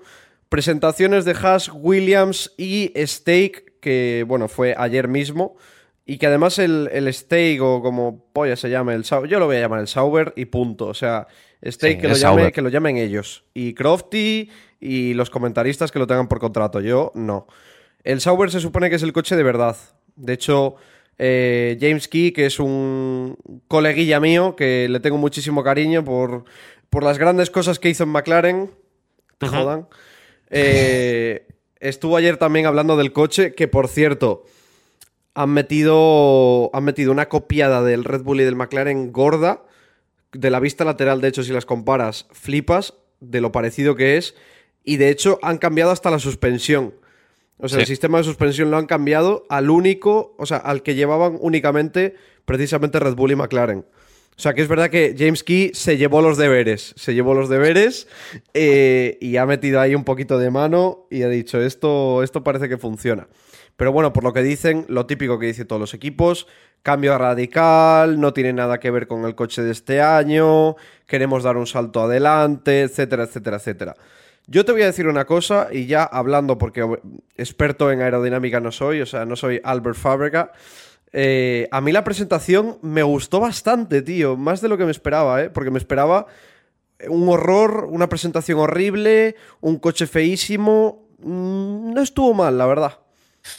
Ya, a ver, la, verdad es que con el nombre ya no ilusiona el equipo y con los colores tampoco. Además, eh, no sé si se filtró, la subieron la foto del, mono de, botas y la verdad que decías, cuidado, el, peligro. Da, miedito esto que estamos viendo. Pero bueno, oye, eh, es un poco el coche de WhatsApp en la vida real. Eh, está gracioso. La, verdad, lo, lo que sí que se agradece es distinto. No somos expertos de, aerodinámica, lo que sí que se agradece es que no sea la maqueta y que parezca que, sea el coche real, que después eh, llegarán los test y el coche no se aparecerá en nada porque irán copiando de cosas que irán anunciando el resto de coches y, ya está. Yo, de pero hecho, bueno, sin ser Albert Fabrega, creo, y esto es una fumada, que yo lo digo, pero es opinión personal, creo que el suelo no es el suelo final, creo que es un suelo rollo maqueta o simplemente con el que empezaron el año pasado, porque lo veo extremadamente básico. O sea, dudo mucho que ese sea el suelo y al final ya sabemos que en esta normativa eh, gran parte del rendimiento está siempre en el suelo y si algo van a querer esconder los equipos va a ser precisamente este elemento, así que no me sorprendería que fuera, que fuera una maqueta, a pesar de que los iPods sean los de verdad, las entradas de aire sean las de verdad, pero sí que es verdad que el suelo, suelo y difusor sobre todo son las cosas que los equipos van a querer esconder. Veremos, veremos. La verdad que al menos parece que, toman un riesgo, ¿no? Cambiando el coche. Entonces, yo al menos eso lo agradezco. Ya veremos si esto les, les resulta en, buenos resultados o malos, o si se pegan un ostión y, son el último equipo, ya veremos. Pero, pero al menos agradece que los equipos intenten cambiar y que y al final no es de uno de los equipos grandes. Entonces, quizá van con la tecla. Y, esto, pues mira, yo, yo lo agradezco. Después también, en cuanto al livery, podemos comentar, pues eso, que bueno, te puedo. Yo, yo te tengo que decir que me gustaba el Alfa Romeo hmm. y este coche me gusta menos. Pero agradezco que cuando vea las carreras ahora vea un coche distinto. Porque también. Eh, Esa es la parte buena. Cambia un poco la, y, no ves ahora que este año van a ser los mismos pilotos todos, al menos que cambie el color del coche, tío. Es que es, lo mínimo que pedimos. Porque no podemos decir lo mismo de, de Haas y de Williams, porque es, que es el mismo coche 2.0. Eh, y que además es maqueta las dos. Ya, ya, es que no vemos nada. Entonces es un poco presentación de nada.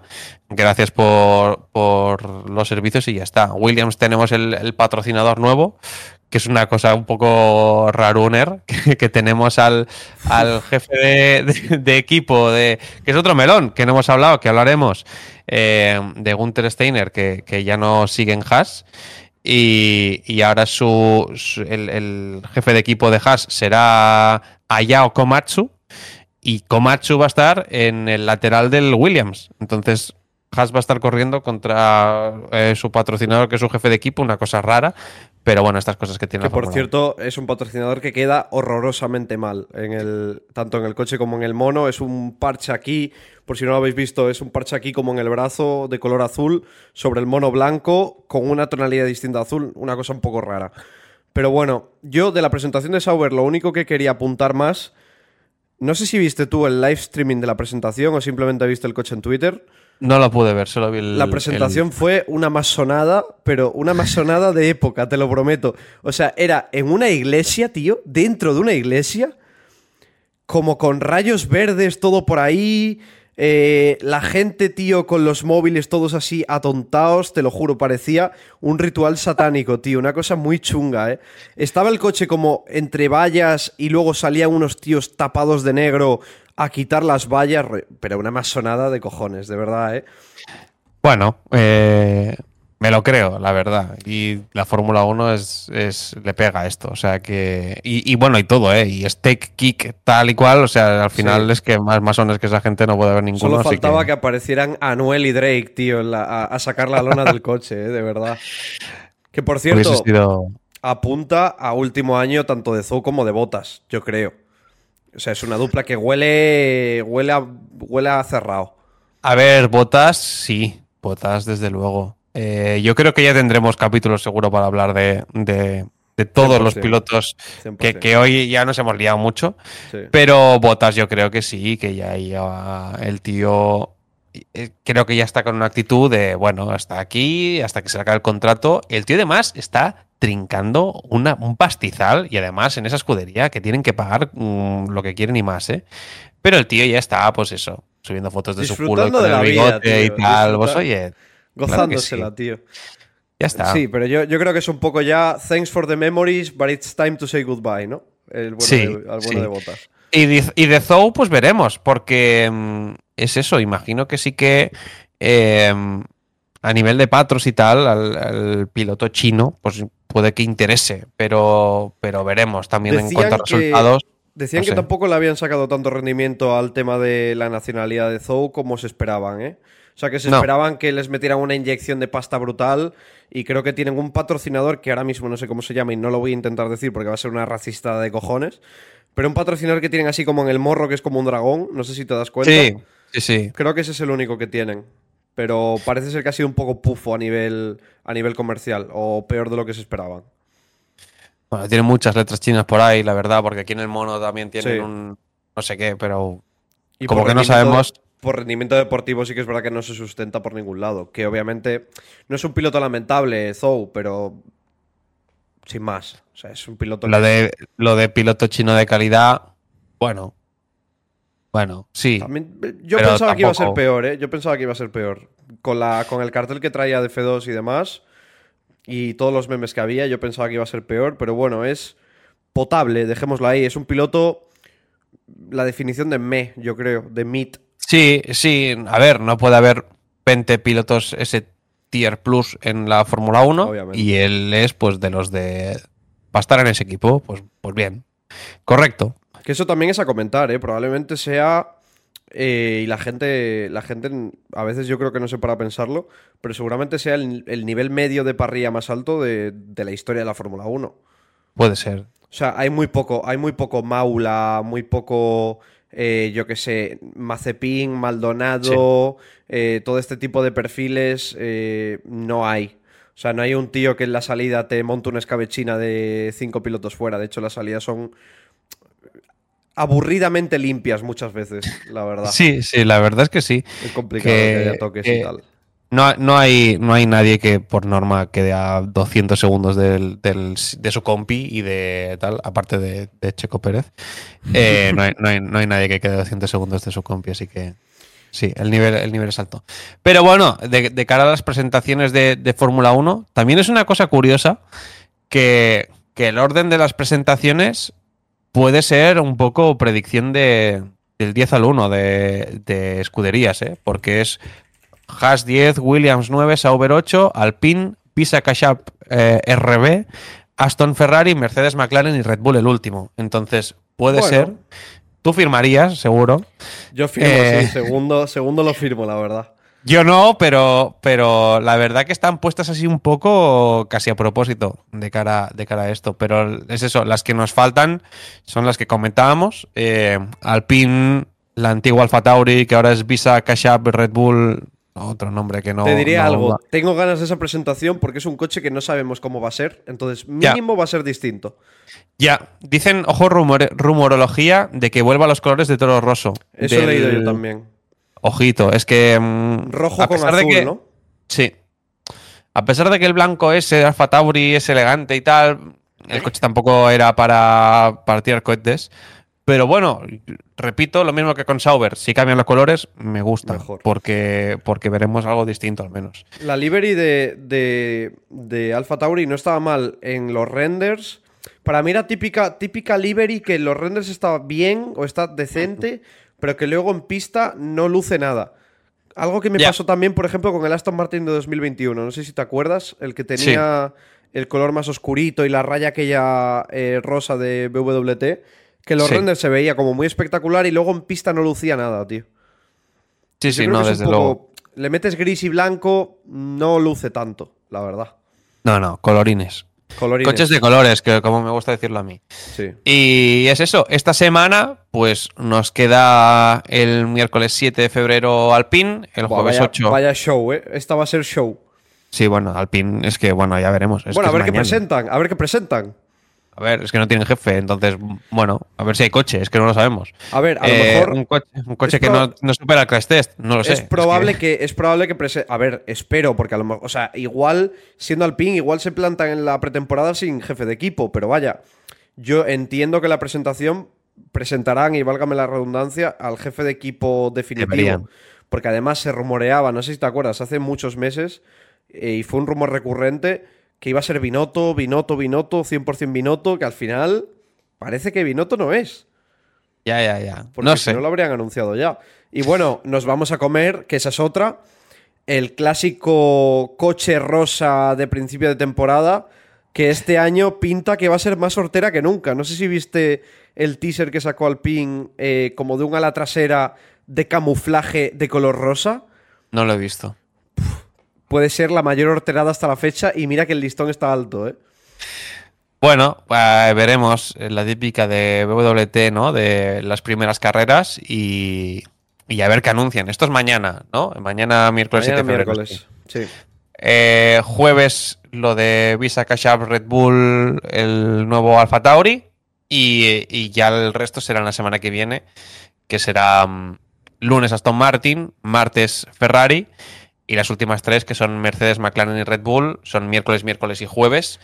Que de cara al podcast de la semana que viene ya podremos comentar eso, tanto Alpine como Visa Cash como Aston y como Ferrari, que también lo, lo, el podcast saldrá después de la presentación, así que sí, comentaremos esas cuatro. Ferrari nos pilla justo porque hoy estamos grabando a las, a las 11, hemos empezado a grabar. Y la presentación de Ferrari es a las, a las 12, entonces grabaremos un poco más tarde. Mm, yo espero, y entiendo que también con la experiencia de, hoy, porque yo hace tiempo que no tengo que subir vídeos ni nada y no tengo muy, muy calculados los timings, pero yo espero que esté sobre la misma hora, que calculo que este saldrá sobre las 6, 6 y media, una cosa así. Pero bueno, estas todas las, las cubriremos, es decir, eh, Alpine, el nuevo Alfa Tauri, Visa Kashab, etcétera, Aston Martin, que además van a poner el coche en pista si no estoy equivocado, Ferrari, no sé qué, planes hay, no sé si van a hacer como el año pasado en Fiorano y tal. Ahí igual tú me sabes. Eso no lo sé, no sé qué planes hay. La verdad que el año pasado la presentación de Ferrari creo que fue espectacular, porque fue la mejor, el, el shakedown este y con, con los mecánicos y los los tifosi ahí en las gradas y el coche en la pista y todo. Veremos, esperemos que, lo presenten así y que, que las presentaciones sean un show todas, porque es lo, que, está lo que nos gusta. Lo que está confirmado 100%, si no me equivoco y no me dejo a ninguno, Aston Martin pondrá el coche en, pista en Silverstone y McLaren también va a poner el coche en pista en, en Silverstone, que McLaren ya tenemos la livery, pero en teoría y según lo que, lo que he podido oír y tal, van a enseñar el coche real, gracias a Dios. Gracias a Dios. Más equipos que enseñen el coche de verdad, por favor, para tener algo que mínimo comentar o, intentar analizar un poco modo cuñado. Yo, para cerrar un poco el hilo de las presentaciones, porque es verdad que la de Haas y la de Williams tienen poca sustancia, o sea, son libres similares, son maquetas, así que tampoco se puede extraer ninguna idea nueva ni nada. ¿Cuál, ¿Cuál es tu top? O sea, ¿cómo las ordenarías tú a día de hoy? Simplemente liveries, o sea, preferencia estética. Te diría que Haas de esas tres es la que más me gusta. Y después. Hay algo dentro del coche de WhatsApp que me gusta, tío. Quizá te diría que, que, Sauber no es la última y dejaría a Williams en el, en el último puesto. No, no porque no me guste, porque tampoco me disgusta, pero sí que creo que Williams lo podía haber hecho mucho mejor que dentro de lo que cabe, creo que se puede... Dentro de, la historia de Williams ha hecho coches mucho más bonitos. La gente pedía el blanco, ¿no? El blanco con el azul. Claro, y al, no dar el blanco ese, no lo sé, no les, les castigo y les pongo por debajo del coche de WhatsApp. ¿La de McLaren dónde la meterías? Que también es la otra que está presentada no lo sé, no lo sé. Eso me lo guardo a, cuando los tengamos todos, que ahí ya haremos una tier list guapa y, hmm. valoramos. Yo más o menos estoy... A mí la de es verdad que no me gusta tanto, tío. La veo extremadamente básica y que no llama para nada la atención, la verdad. Y creo que, creo que en pista va a ser de los coches que menos luzcan por un tema de colores. También es, verdad, también es verdad que vamos a tener, o si no lo tenemos ya, hay un problema con el color negro o con el color fibra de carbono en este deporte que hay que empezar a hacer algo ya, ¿eh? porque mm, vamos a llegar a 2025 y van a ser todos los coches negros enteros con una franjita del color de corporativo que, toque de turno. Pero yo creo que la FIA aquí ya va siendo hora de que hagamos algo, porque básicamente el color del coche no deja de ser la esencia del equipo. Y si te cargas la esencia de los equipos, mm, mal rollo. O sea, ¿qué, se puede hacer? Pues, por ejemplo, no incluir el, peso de la pintura dentro de, del peso, del coche, y, ya está. O sea, algo, algo de ese estilo. Porque por rendimiento tampoco creo que te vaya a afectar mucho. Sinceramente. Ya, no, es eso, que, el límite sea. Es que claro, es que es complicado. Que no es ni pintura a día de hoy, o sea, que son vinilos. No es, no es ni pintura. Ya, a ver, que son. que cada milésima cuenta, obviamente, pero. Pero es eso, o que les obliguen a tener un color y que no sea fibra de carbono, coño, que, ya está. Que, aunque sea un vinilo negro, tiene que ser negro. Pero. Que les obligan a poner X porcentaje del coche vinilado. Sí, sí, sí, sí. Ojalá. Pero, pero es eso. Quizá, quizá cambie, ¿eh? Quizá por lo que dices, porque Haas quizá en pista no luce tanto. Te pongo de, los tres que se han presentado, sin, eh, sin dejando fuera a McLaren, ¿eh? te pongo a Sauber en el top 1 la verdad. Sí. Porque tengo ganas de ver el, coche verde. guapo, tío. Ya está, el coche verde croma, negro y, negro y verde. Que el negro no es negro porque será carbono, pero bueno, da igual. Al menos tengo ganas de ver ese color en, un coche. Así que veremos. Hmm. Pues pasando ya también más temas. Eh, tema un poco anterior, pero creo que también se puede comentar rápidamente. Hase peina a Gunther Steiner. Esto fue una noticia de principios de enero, si no me equivoco. Y lo sustituye por un hombre de la casa, Ayao Komatsu, ex director de rendimiento de monoplazas, que es verdad que el chaval vaya fenómeno, porque Haas, rendimiento de monoplaza bastante cuestionable. Y además lo de Gunther ha traído cola porque ha habido cruce de declaraciones Gunther Steiner, eh, Jim Haas, eh, un poco cruce de, acusaciones de no, tú es que no metes el suficiente dinero, no, tú es que no haces el trabajo lo suficientemente bien. Eh, Gunther también diciendo que le habían echado sin poder despedirse el equipo, lo cual me parece un gesto bastante feo, teniendo en cuenta que es lo único que le daba una mínima relevancia a tu equipo, porque Gunther Steiner, aparte de team principal, era actor profesional de, Drive to Survive y main character de la serie. Main character y, carisma en persona. Entonces, yo creo que es una noticia triste, la verdad. Perder a este personaje del, del paddock es, es, una noticia triste, sobre todo eso, por Drive to Survive, que te puede gustar más o menos, pero, pero bueno, el tío yo creo que daba color al, al, al paddock y, y, bueno, al final no conocemos a, a Yao Komatsu, la verdad. Eh, eso, lo que decíamos, exdirector de rendimiento de monoplazas y también como, como coordinador del, del equipo de ingenieros. A ver, el mejor del mundo no creo que sea en eso, porque está en Haas. Entonces, y el mejor en rendimiento Haas no es. Veremos, no lo sé. No, tampoco sabemos muy bien los motivos de, por qué lo peinan. A mí, sin, más, me parece una noticia triste porque me, sabe mal perder a, esta figura. Y yo que jugaba al Fórmula 1 Manager y ya bajas siempre, me gustaba ser un poco Gunter y no, y no lo podré ser más. Pero bueno, eh, lo dicho, una, una lástima y veremos a ver Haas qué, qué, rumbo toma ahora con este nuevo eh, jefe de equipo lo que está claro es que si quieres eh, un trabajo con proyección a medio y largo plazo, no te hagas team principal de Fórmula 1, ¿eh? No, no, no. O sea, ha sido una escabechina en los últimos años que estamos hablando de que el, team, el tercer team principal con más experiencia es Mike Crack de Aston Martin, que entró hace cuatro telediarios cuando, cuando largaron al bueno de Sufufufu. Sí. Sí, sí. O sea, ha habido cambio en casi todos los equipos, Ferrari ha cambiado, McLaren ha cambiado. Eh, Alfa Tauri cambia también este año. De cara, de cara a este año se va Fran Tost. Haas ha cambiado. O sea, casi toda la parrilla, menos los dos míticos, que a lo mejor hay uno que cambia, que eso también lo vamos a comentar ahora. Porque, porque esa es otra de la noticia de, de la semana y es una noticia que está muy fresca y ya me viene perfecto para enlazarlo. Christian Horner, acusado de... No lo sabemos muy bien. O sea, Christian Horner acusado de algo que no tenemos todavía muy claro porque hay dos versiones completamente diferentes. La versión, la primera versión que salió y la versión de, Telegraph y la versión de Bild es que Christian Horner, Christian Horny, mandó fotos inapropiadas a una trabajadora de la empresa. Mm, en teoría, esto es de hace un par de semanas, pero se ha filtrado hoy. Y lo que sí sabemos al 100% porque está confirmado es que Red Bull está llevando a cabo una investigación externa, es decir, con una empresa externalizada ajena a Red Bull por un tema de eh, posibles conflictos de, intereses, básicamente, porque eh, Horner es una figura clave en, el organigrama de Red Bull. Pero luego salió también la versión de, de AP, de la Associated Press, que dice que eh, la investigación es por una denuncia por estilo de manejo del equipo agresiva. Es decir, son cosas completamente distintas. No sabemos muy bien por dónde tirar. A día de hoy y a hora de eh, hoy. Es raro, es raro. O sea, claro, las noticias no es que. No es que Christian Horner esté acusado de. O sea, la noticia que ha salido es que se está llevando a cabo la investigación dentro de Red Bull.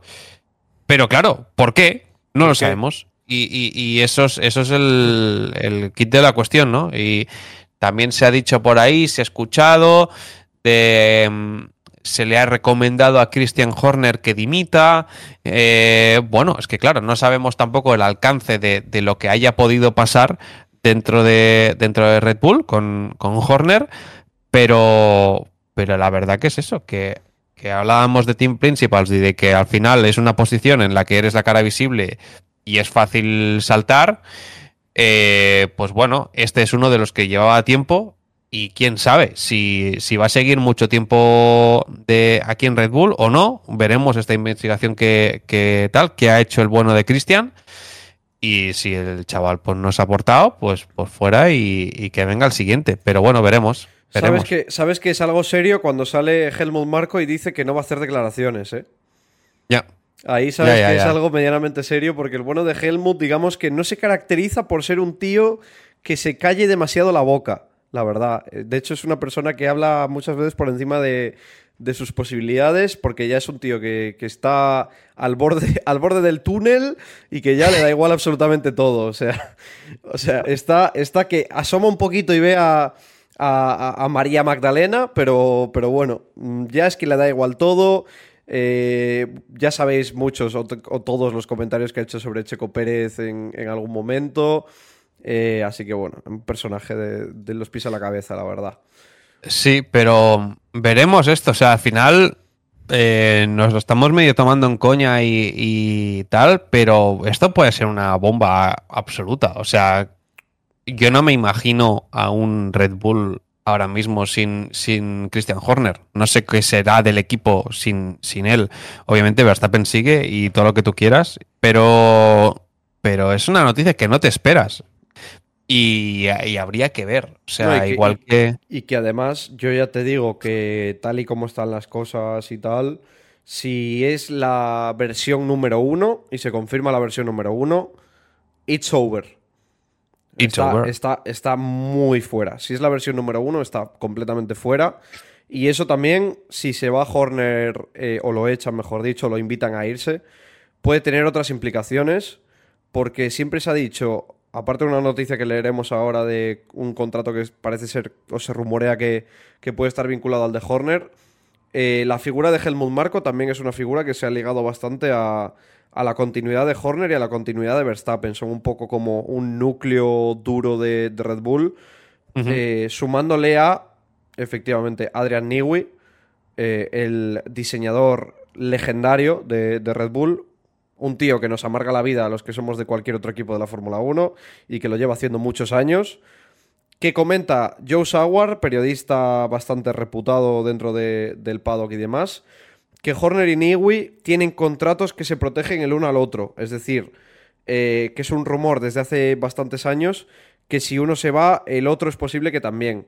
Lo cual, mirando de manera eh, egoísta, notición sería una notición que se fuera Niwi, la verdad. O sea, y, de hecho, si se puede ir a su casa a montar maquetas de Lego, casi que mejor. Ya, ya. Eh, veremos, veremos. Eh, es que podría ser una bomba histórica esto, ¿eh? Porque, porque desestabilizaría el, el, equipo que lo tiene todo hecho ahora mismo y, no sabremos cómo, cómo, quedará esto. Tampoco, lo dicho, es una noticia que, es muy reciente y no sabemos al final desarrollo, esta investigación. Claro, no sabemos cuánto va a tardar, si va a ser una cosa de semanas, de meses, de esto va a quedar en nada y no sabremos el desenlace de esta investigación y, y al final nos olvidaremos de esto. Pero, pero puede ser una potencial Mm, bomba histórica que, desestabilice el equipo de Red Bull por dentro. Y quién sabe, que, bueno, quizá este 2024 parece que va a seguir siendo un paseo, porque ya vimos el año pasado que a mitad de temporada ya dijeron pasamos de desarrollar más el, coche de este año porque ya vamos sobrados y vamos al año que viene, entonces ya le llevan medio año de ventaja al resto, entonces ya yo creo que este año ya está hecho, pero, pero veremos, es que si, si saltan Horner y Newey todos, pues, pues ojito, ojito que, no cambien las cosas. Estoy leyendo la última información eh, hasta el momento que estamos grabando. Eh, viene de Amus, por lo que estoy leyendo por aquí, eh, que parece ser que las alegaciones con respecto al tema de Horner están programadas para este viernes y que una posible decisión podría hacerse rápido eh, de manera preferente antes del lanzamiento del coche, lógicamente.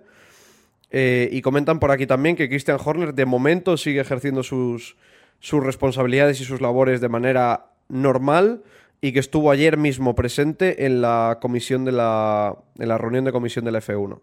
Entonces, esto es lo último que se sabe, es decir, no se sabe nada realmente. No sabemos aún ni por qué está siendo investigado, lo único que sabemos es que está siendo investigado.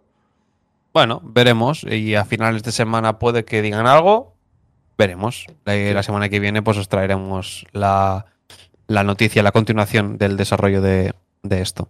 Efectivamente. Más cosas, más cosas, eh, cosas que, son muy recientes, de hecho, tan recientes como, como ayer. Eh, la FIA ha anunciado pequeños cambios al formato de la sprint, que básicamente es un cambio de, horarios y un poco reasignación de, los, de los tiempos de las sesiones. Sinceramente, no es muy game changer para mí. Sigo teniendo la misma opinión que tenía de las sprints y tampoco es que vaya a cambiar mucho mi perspectiva ni, creo que la de nadie. Que es un poco mejor, ahora, puede ser un poco mejor. Ahora cambia y, van a ser mm, los equipos más conservadores todavía, ¿no? Eh, la cuestión es que es eso, pasa a ser los viernes la práctica 1, la sesión de libres 1 y la quali del sprint, y entonces el sábado es primero la carrera del sprint y después la quali de cara a la carrera buena. Entonces, los equipos van a arriesgar a el sábado por la mañana tocarse y no tener el coche listo para la quali del domingo? Mm, lo dudo. Eh, quizás un cambio a peor. O sea, es que, es que no lo sé. La verdad que las carreras del sprint no suelen emocionar mucho, a no ser que sea en Brasil. Entonces, mm, sí, porque mola Interlagos, pero el resto de carreras del sprint no creo que emocionen mucho. Y pensando que de todas las cosas que se podrían inventar en cuanto a este nuevo formato de carreras y, clasificaciones, que se podría hacer una parrilla invertida, se podrían hacer otras cosas, otros inventos, no creo que sea la, solución más, más eh, interesante de cada espectador. Pero bueno, veremos. La más conservadora, seguramente, ¿no? Sí, que sigan inventando, que sigan probando. Yo creo que van a ser fines de semana de que al final son un poco follón, porque es eso, tienen solo unos libres para practicar y, los equipos van un poco perdidos todo el fin de semana. Eh, veremos, veremos a ver qué tal este año, no lo sé. Mejores noticias eh, también que salieron ayer por parte de, la FIA después de la última reunión de los equipos. Esta sí que es buena noticia y es que eh, se ha reducido una vuelta la, la posibilidad de activación del DRS después de una salida, de una resalida o de un safety car, lo cual está bien porque así va a haber menos posibilidades de que el de delante se te escape, vas a poder seguirle más de cerca y esperemos y cruzamos los dedos porque se traduzca en, más batallas en pista después de, de, un, de un safety car o de una resalida o lo que sea, o de una propia salida y, que evite un poco que, se vaya el coche de delante, que se vea el primero, un hipotético Verstappen, vamos a poner, que sería muy sorprendente que estuviera primero y que se fuera, ¿no? No ha pasado nunca y no estamos acostumbrados a verlo. Y eh, otra cosa que es más un tema más de manejo de, componentes, eh, se ha aumentado en uno la cantidad de unidades de potencia que pueden montar los equipos por piloto sin tener que penalizar. Es decir, no vamos a ver ya prácticamente, te diría yo, lo del 2021, que era que tenías que penalizar sistemáticamente en X carrera y que a mí no me parecía mal, porque de hecho estaba bien, porque le metía un factor estratégico más y todo lo que sea meter más variables yo creo que es mejor para, fomentar que pasen cosas. Es decir, tú tenías que elegir si penalizar en X carrera o en Y carrera y ver también dónde iba a penalizar tu rival y dónde es más probable poder adelantar y dónde vas a ir mejor, etcétera, etcétera. Y eso es verdad que se ha perdido un poco. Ya no hay tema de sanción de te vas a la parte de atrás de la parrilla, a menos que tengas muy mala suerte o que seas eh, motor Renault que entonces sí que es verdad que puedes penalizar tanto que te vas a tener que, comer un par de sanciones eh, por estar fuera del reglamento. Pero bueno, eso es un poco los cambios que ha anunciado la FIA, cambios menores. Eh, a mí me parece buen cambio, sobre todo el del DRS, me parece el más destacado. Esperemos que, sea para bien. Y bueno, poquito más, la verdad, de, este, de este tema. No sé si quieres añadir algo.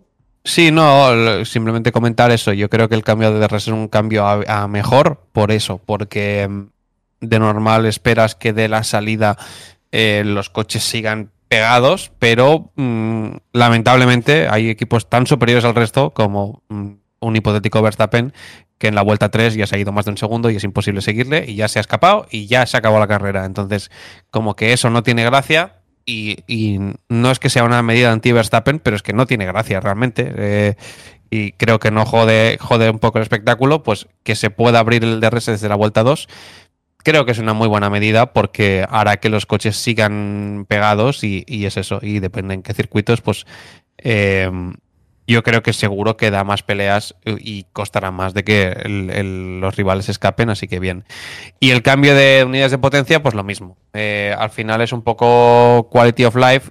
Sí que sabe un poco mal el perder el componente estratégico este de la típica de sancionamos en Spa porque sancionamos todos en Spa y, ya está. Veremos, yo creo que puede seguir pasando una vez al año, lo que pasa es que sí que, pues eso, tener cuatro unidades de potencia, pues los equipos van un poquito más holgados y no, y no pasará un poco lo que pasó con, con Ferrari el año pasado, que en la segunda carrera ya sancionó Leclerc porque petó dos, dos, motores en el primer Gran Premio, ¿no? Entonces, veremos, veremos a ver qué tal. Yo creo que son, son buenos cambios. Más cosas. Eh, Andretti Cadillac rechazado por la Fórmula 1, teniendo la aprobación de la FIA. Esto es una noticia que también salió hace dos semanas, justo antes de lo de Hamilton, que bueno, había, había, había eh, Mr. Tartarias y Mickey Mouse empíricos que decían que era lo de Hamilton a Ferrari una cortina de humo para tapar esta noticia. Parece, ser que, parece ser que finalmente no fue así. Eh, pero bueno, poco más que decir de lo de Andretti Cadillac. Ojo, ojo, ojo, empírico, cuidado. Que no sea, es que lo has dicho tú. Lo de Hamilton lleva tiempo ahí gestionándose. Es verdad que el timing es curioso. Claro, lo de Hamilton. Puede ser que llevase tiempo, no, no se está saliendo, no está saliendo, pero y les interesa salir ahora. Efectivamente, eso sí que puede ser. Ojito, ojito Mickey Mouse, que no tuviese razón, ¿eh? Tal cual, hermano, tal cual. Eh, en fin, lo de, lo de Andretti. Mm, yo creo que. No voy a decir tampoco nada que no haya dicho todo el mundo. Es una vergüenza que exista, por ejemplo, eh, un equipo de Red Bull en, en 2024. Es una vergüenza. Eh, y el argumento de la Fórmula 1 de que le vamos a aportar nosotros más a Andretti Cadillac que Andretti Cadillac a nosotros es una gilipollez tremenda, teniendo en cuenta el valor de marca que tiene Andretti Cadillac, que Cadillac es básicamente eh, está dentro del grupo de la mayor productora de coches a nivel internacional, teniendo a Haas y a, y a por ejemplo, eh, lo que digo, el equipo B de Red Bull, me parece un argumento bastante pobre. Y hay otra cosa que comentar, que es la noticia de que eh, un meeting en persona que supuestamente mandó eh, la, la FOM, la Fórmula One Management, entiendo que era, o la parte de, gestión de, Fórmula 1 y no de la FIA, porque sí que es verdad que la, la aprobación de la FIA la tenían ya. Parece ser que se les metió en spam y no lo leyeron. Lo cual es uno de estos momentos de la Fórmula 1 que a mí me encantan porque es como deporte súper glamuroso, muchísimo dinero, eh, riqueza, tecnología, efectivamente. Pero de repente hay, hay momentitos, momentitos que molan como este de se te mete un correo en spam o se te rompe una pieza del coche y la arreglas con cinta americana o por ejemplo te notifican una sanción por WhatsApp. Son cositas que te hacen bajar un poco al barro de vez en cuando, ¿no? Y que a mí me, me, molan mucho. Son pequeñas pinceladas que, a mí la verdad que me gustan bastante. ¿Qué opinión tienes tú de lo de... nos mantienen con, los pies en el suelo. Efectivamente. No, la, verdad que, no sé, que es una vergüenza. Porque, eh, de hecho, no sé si Quizá ahora me estoy tirando un invent, pero me pareció escuchar unas declaraciones, no sé si es del nuevo de Haas o no sé quién era, alguien que decía que le daba igual ser el último equipo de esto porque estaban pensando ya en el desarrollo de 2026 o algo así, ¿no? ¿Puede ser o no lo sé? Jim Haas dijo que, que ellos apuntaban a ser como mucho octavos. Claro, y, la Fórmula 1 dice no, uno más no, pero estos que tienen el espíritu, el espíritu competitivo de, la suela de un zapato, sí. No sé, me parece un mierdón y yo creo que, un undécimo equipo siempre añadiría un poquito de salsa a la Fórmula 1, pero bueno, es lo que hay. Y, y ya está, es que tampoco tengo mucha más opinión. Lo del correo que estaba en spam, pues bueno, cositas. También te digo, yo dudo mucho que vaya a haber un décimo equipo a corto plazo porque ahí eh, tienen la sartén por el mango los equipos y si la Fórmula 1 no mete más pasta, al final te van a decir que no porque es la misma pasta repartida entre más. Claro. el pastel le toca, un, le toca un poquito menos a cada uno para hacer hueco para el otro. Entonces yo creo que eso lo veo muy complicado. Lo único que veo posible es eh, sustituir un equipo por otro.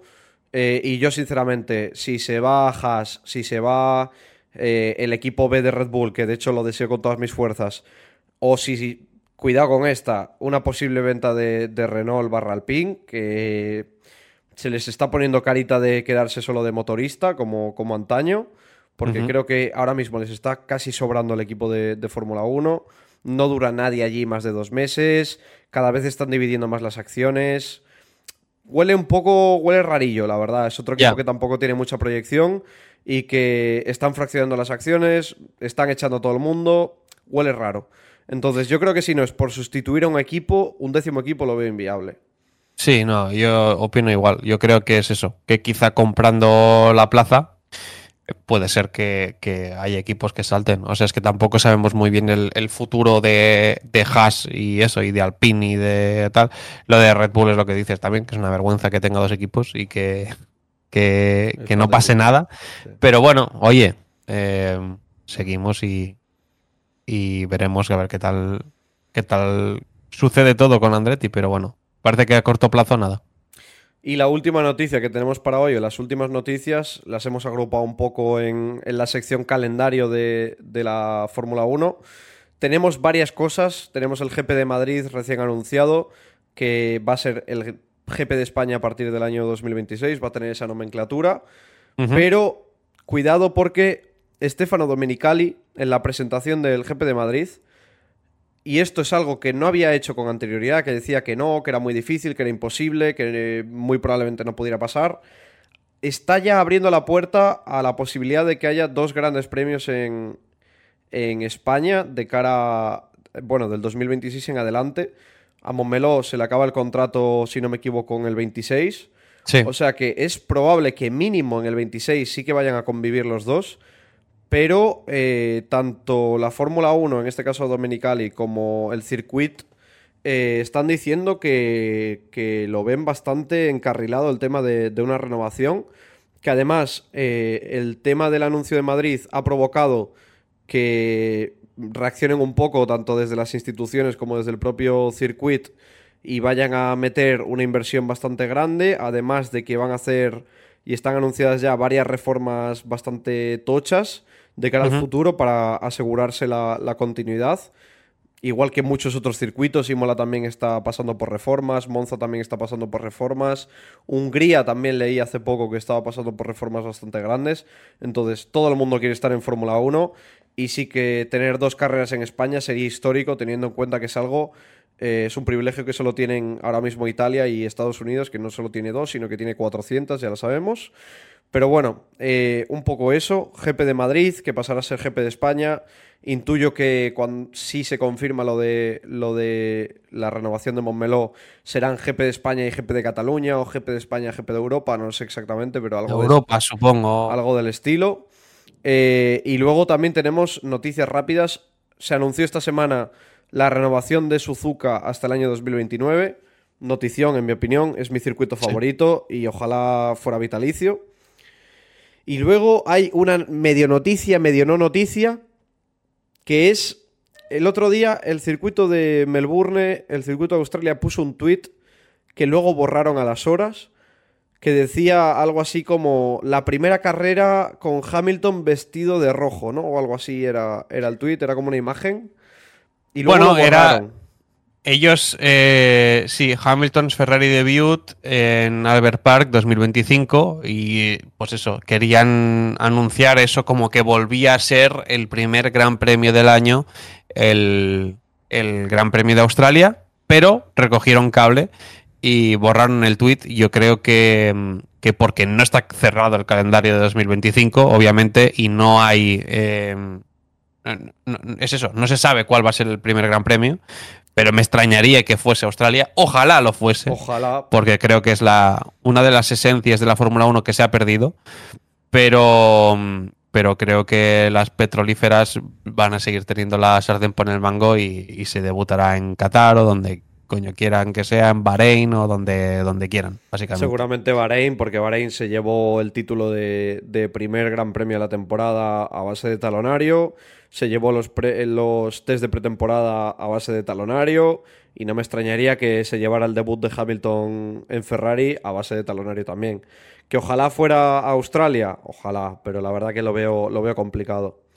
Yo creo que, que la cuestión es esa, que al final todos los circuitos ahora van a querer esa primera imagen de, de, de Hamilton vestido de rojo por eso un poco yo creo la calentada de Australia, recogida de cable, borramos tweet y, seguimos, ¿no? Pero bueno, veremos. Em, no lo sé, es la noticia no noticia.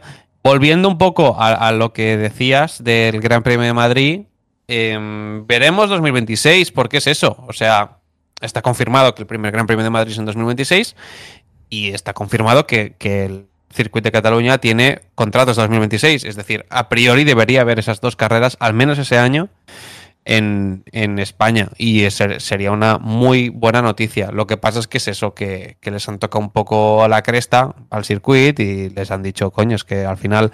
Eh, Invertid, espabilad. Hay, hay que invertir. Ahora sí que se ha dicho en la, en la zona de DRS de, del segundo sector, ahí se va a hacer toda una zona VIP con como un puente por encima de esa recta, eh, tipo cosas que se ven, por ejemplo, en Abu Dhabi, o Singapur. Entonces, bueno, a ver si es verdad y ojalá sigan los dos grandes premios en, en, en España.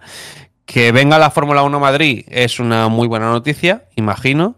Eh, de cara, pues eso, tanto a nivel de inversiones como, como el dinero que pueda dejar en el país y tal, también es un poco una pena que, veamos que, los circuitos clásicos, a pesar de la buena noticia de Suzuka, mm, peligren y que todos los eh, circuitos que vayan entrando son circuitos urbanos o semiurbanos, que dices, hostia, mm, quizá no es lo mejor para el espectador que va a ver la Fórmula 1. Que lucecitas y tal, bien, pero después te pasa lo de Las Vegas, del primer Gran Premio de la Fórmula 1, primera sesión, eh, se va una cloaca a tomar por culo y ojo que no te cargas un piloto. Entonces, mm, hagamos las cosas bien y, veremos a ver qué tal lo de Madrid. Yo espero que salga bien el invento, que no sea un Valencia 2.0, que no se a, priori la inversión es privada 100% y no, no, debería haber mm, casos de tal. Bueno. Ya, ya, pero... Porque IFEMA está metido y el inversor principal de IFEMA son las instituciones, así que ya veremos a ver eso cómo sale, porque además había por ahí una fumada que ya comentaron de que a ver si podían hacer que el circuito pasara por dentro de un pabellón de IFEMA. O sea, ya se están montando unas paranoias que cuidado con eso. Yo lo estuve viendo y de hecho vi unas declaraciones de, unos de los de los de allí, de que montan el circuito, y dijeron que bueno, que habría que verlo, porque es cierto que pasa no sé en qué otro circuito, pero tú imagínate que pasa un Grosjean dentro de justo esa zona. Eh, Creo que es tema de humos el Londres E-Prix de Fórmula E, creo que por, sí. que tiene una parte indoor. Claro, pero imagínate que no pase nada dentro de justo el pabellón, a nivel de evacuación, a nivel de público, a nivel de tal. Yo imagino que es complicado. Imagínate Veremos. incendio, tío, ¿sabes? No, no, por eso, por eso. Que mm, no sé yo si van a inventar tanto. Pero a priori es una buena noticia. Veremos a ver qué tal. No sé. Mm, eh, no sé cómo va a poder ser también la experiencia del, espectador que vaya al Gran Premio de Madrid. El que viene al circuito, yo creo que es una buena experiencia. La putada es el tema de la logística de entrada y salida del circuito. Las, que se montan en cuanto a tráfico son eh, tremebundas y eso es uno de los puntos eh, negativos de, de Montmeló pero, pero es, un, es un gran premio en el que se puede ir, es bastante asequible dentro de todo el calendario de la Fórmula 1 es bastante asequible de cara al espectador el, poder ir a disfrutar todo el fin de semana, de los que más, después de eso. Hungría y alguno de Italia y tal son los más baratos. Eh, veremos Madrid si es eh, del mismo rollo o no. imagino, imagino que no. y, veremos, a ver, en 2026. Se, hablaba, de, se hablaba de Las Vegas europeo. O sea que barato, barato, no tiene pinta de que será. Tiene pinta de que quieren hacer un gran premio de estos de alto glamour y de mucho VIP y de eh, que la cámara de la FOM esté más enfocando a la grada que a la pista, que les gusta mucho últimamente. Pero bueno, veremos a bueno. el invento. Lo dicho, mm, si hay dos grandes premios en España, eh, es la hostia. Si sustituye uno a otro, a mí personalmente la tendencia esta de sustituir los clásicos por, por urbanos no me, no me acaba. Si son los dos, de puta madre, porque solo aporta un valor a algo que ya había. Si uno sustituye al otro, bueno, ya veremos. Ya. Bueno, es un invento, veremos qué tal sale. Eh, tampoco sabemos muy bien el circuito, o sea, se sabe más o menos el layout, pero, pero... pero toda la zona esa del Mad Cool al final pueden hacer un poco lo que les dé la gana. Se supone que una curva peraltada ahí, tipo la última de Zambord. Veremos, puede ser que tenga buena pinta y puede ser que sea un mierdón, como Las Vegas. Entonces, mm. es que es un poco también incertidumbre. No sabemos en qué va a quedar, pero a priori buenas noticias de cara, de cara a España y, veremos a ver si, quién sabe, que no, que no podamos ir a, verlo. Yo, la verdad, me haría ilusión. Eh, no, no pude ir a Valencia, a Momelo sí que hemos ido y, y, coño, pues teniendo un gran premio cerca como el de Madrid, pues molaría. A ver si es, si no es un Las Vegas 2.0, porque si son mm. precios de Las Vegas, eh, creo que se equivocan en el país donde estamos, porque por el nivel adquisitivo medio de, España no, no, creo que encaje. Pero bueno, veremos, veremos lo que quieren hacer. Y ya lo último, antes de cerrar, y es una noticia que quiero simplemente comentarla por encima. Dazón sigue sin narradores para la temporada 2024 de Fórmula 1. Cierto. Cierto, a 6 de febrero. No hay nada anunciado. Pero nada, o sea, no se sabe nada. Porque se rumoreaba por ahí eh, no están en contactos con Víctor Abad. Víctor ya puso que se piraba directamente. O sea, ya no es que no vaya a narrar, es que se pira de Dazón. No va a hacer ni el código F1 ni absolutamente nada. De Lobato no se sabe nada. Se rumorea que Lobato sí que ha llegado a un acuerdo, pero Cuquerella y De la Rosa no. No sabemos, a día de hoy, no sabemos nada de quién va a estar en cabina en, en Dazón. No hay, ningún anuncio oficial. Lo único que se sabe es eso, que mm, que de la plantilla de Dazón Víctor sale de allí por, por eso, por no, no, no, no han llegado a un acuerdo. Y, que de la Rosa y Cuquerella, pues de la bio de Twitter ya no, ahí ya no pone nada. Y antes sí. Entonces, veremos. Eh, no, no queda mucho. Tiene que ser este mes que tienen que anunciar algo, porque los test son a finales. Entonces, eh, veremos. Veremos. Pero, pero la verdad que es una muy buena incertidumbre porque a nivel nacional, pues Lobato tira muchísimo, es, alguien histórico y que no haya nada anunciado es algo que, puede hacer que salten las alarmas o no lo sé, pero bueno, eh, imagino que estará hablado o, estarán ultimando negociaciones, pero tiene que ser, pero por, por timings tiene que ser ya. Esperemos que sí, porque si no, a ver quién cubre los test de pretemporada, la verdad, sabe Dios. Pero bueno, en fin, esperemos que para la semana que viene sea un tema que tengamos ya de conversación. Porque, sí. porque bueno, yo creo que es algo que a mí personalmente, entre comillas, ni me va ni me viene, porque yo consumo el F1 TV, no tengo problema en verlo en inglés, pero sí que hay mucha gente que prácticamente el 50% de, del interés que tiene por la Fórmula 1 es Lobato y compañía y el otro 50% es Alonso. Entonces, claro, si le quitas un 50%, jodido jodido porque además la gente con Dazón está calentita, porque sí que es verdad que no paran de subir los precios, no paran de empeorar el producto. Con todos mis respetos, el pre y el post son un tostón infumable, porque es la única cadena de televisión grande que no tiene a prácticamente nadie allí in situ, más allá de, de Albert y Melissa, que hacen otra, otra cosa completamente distinta, no tienen a Lobato sobre el terreno ni nada, que eso es una pérdida. Y para mí lo único medio decente que era el programa de Víctor tampoco lo va a ver. Lo único que en mi opinión en Dazón se notaba que tenía algo de cariño, algo de trabajo y, en general que aportaba algo distinto. Ya, bueno, no, no sabemos. Quizás sigue código F1 con otra persona o no, no lo sabemos. La cuestión es que es eso, que la cadena no ha hecho declaraciones y, y seguimos con la incertidumbre. Entonces, veremos. A mí me sabe mal porque, porque es eso. O sea, al final es la única opción que tenemos en España de, ver la Fórmula 1 y que a principios de febrero sigamos sin saber mm, qué va a pasar con las retransmisiones es algo rarete, pero bueno. Supongo pues que la semana que viene o la otra debería, tenemos que tener noticias de esto. Así que... estoy, leyendo por aquí, y esto es de ultimísima hora antes de irnos. Eh, dice Telegraph, que fue el primero que sacó la noticia ayer de Horner, que todo apunta a que tiene los días contados en el puesto. Ya veremos en qué, en qué desemboca todo esto, pero, pero bueno, esto es lo último que, ha salido ahora mismo, hace 10 minutos.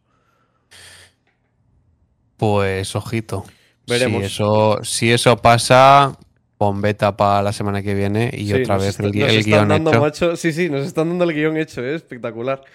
Pero bueno, hoy, hoy ya no damos más de, sí, porque ya llevamos dos horitas. Yo creo que es buena duración para el primer programa.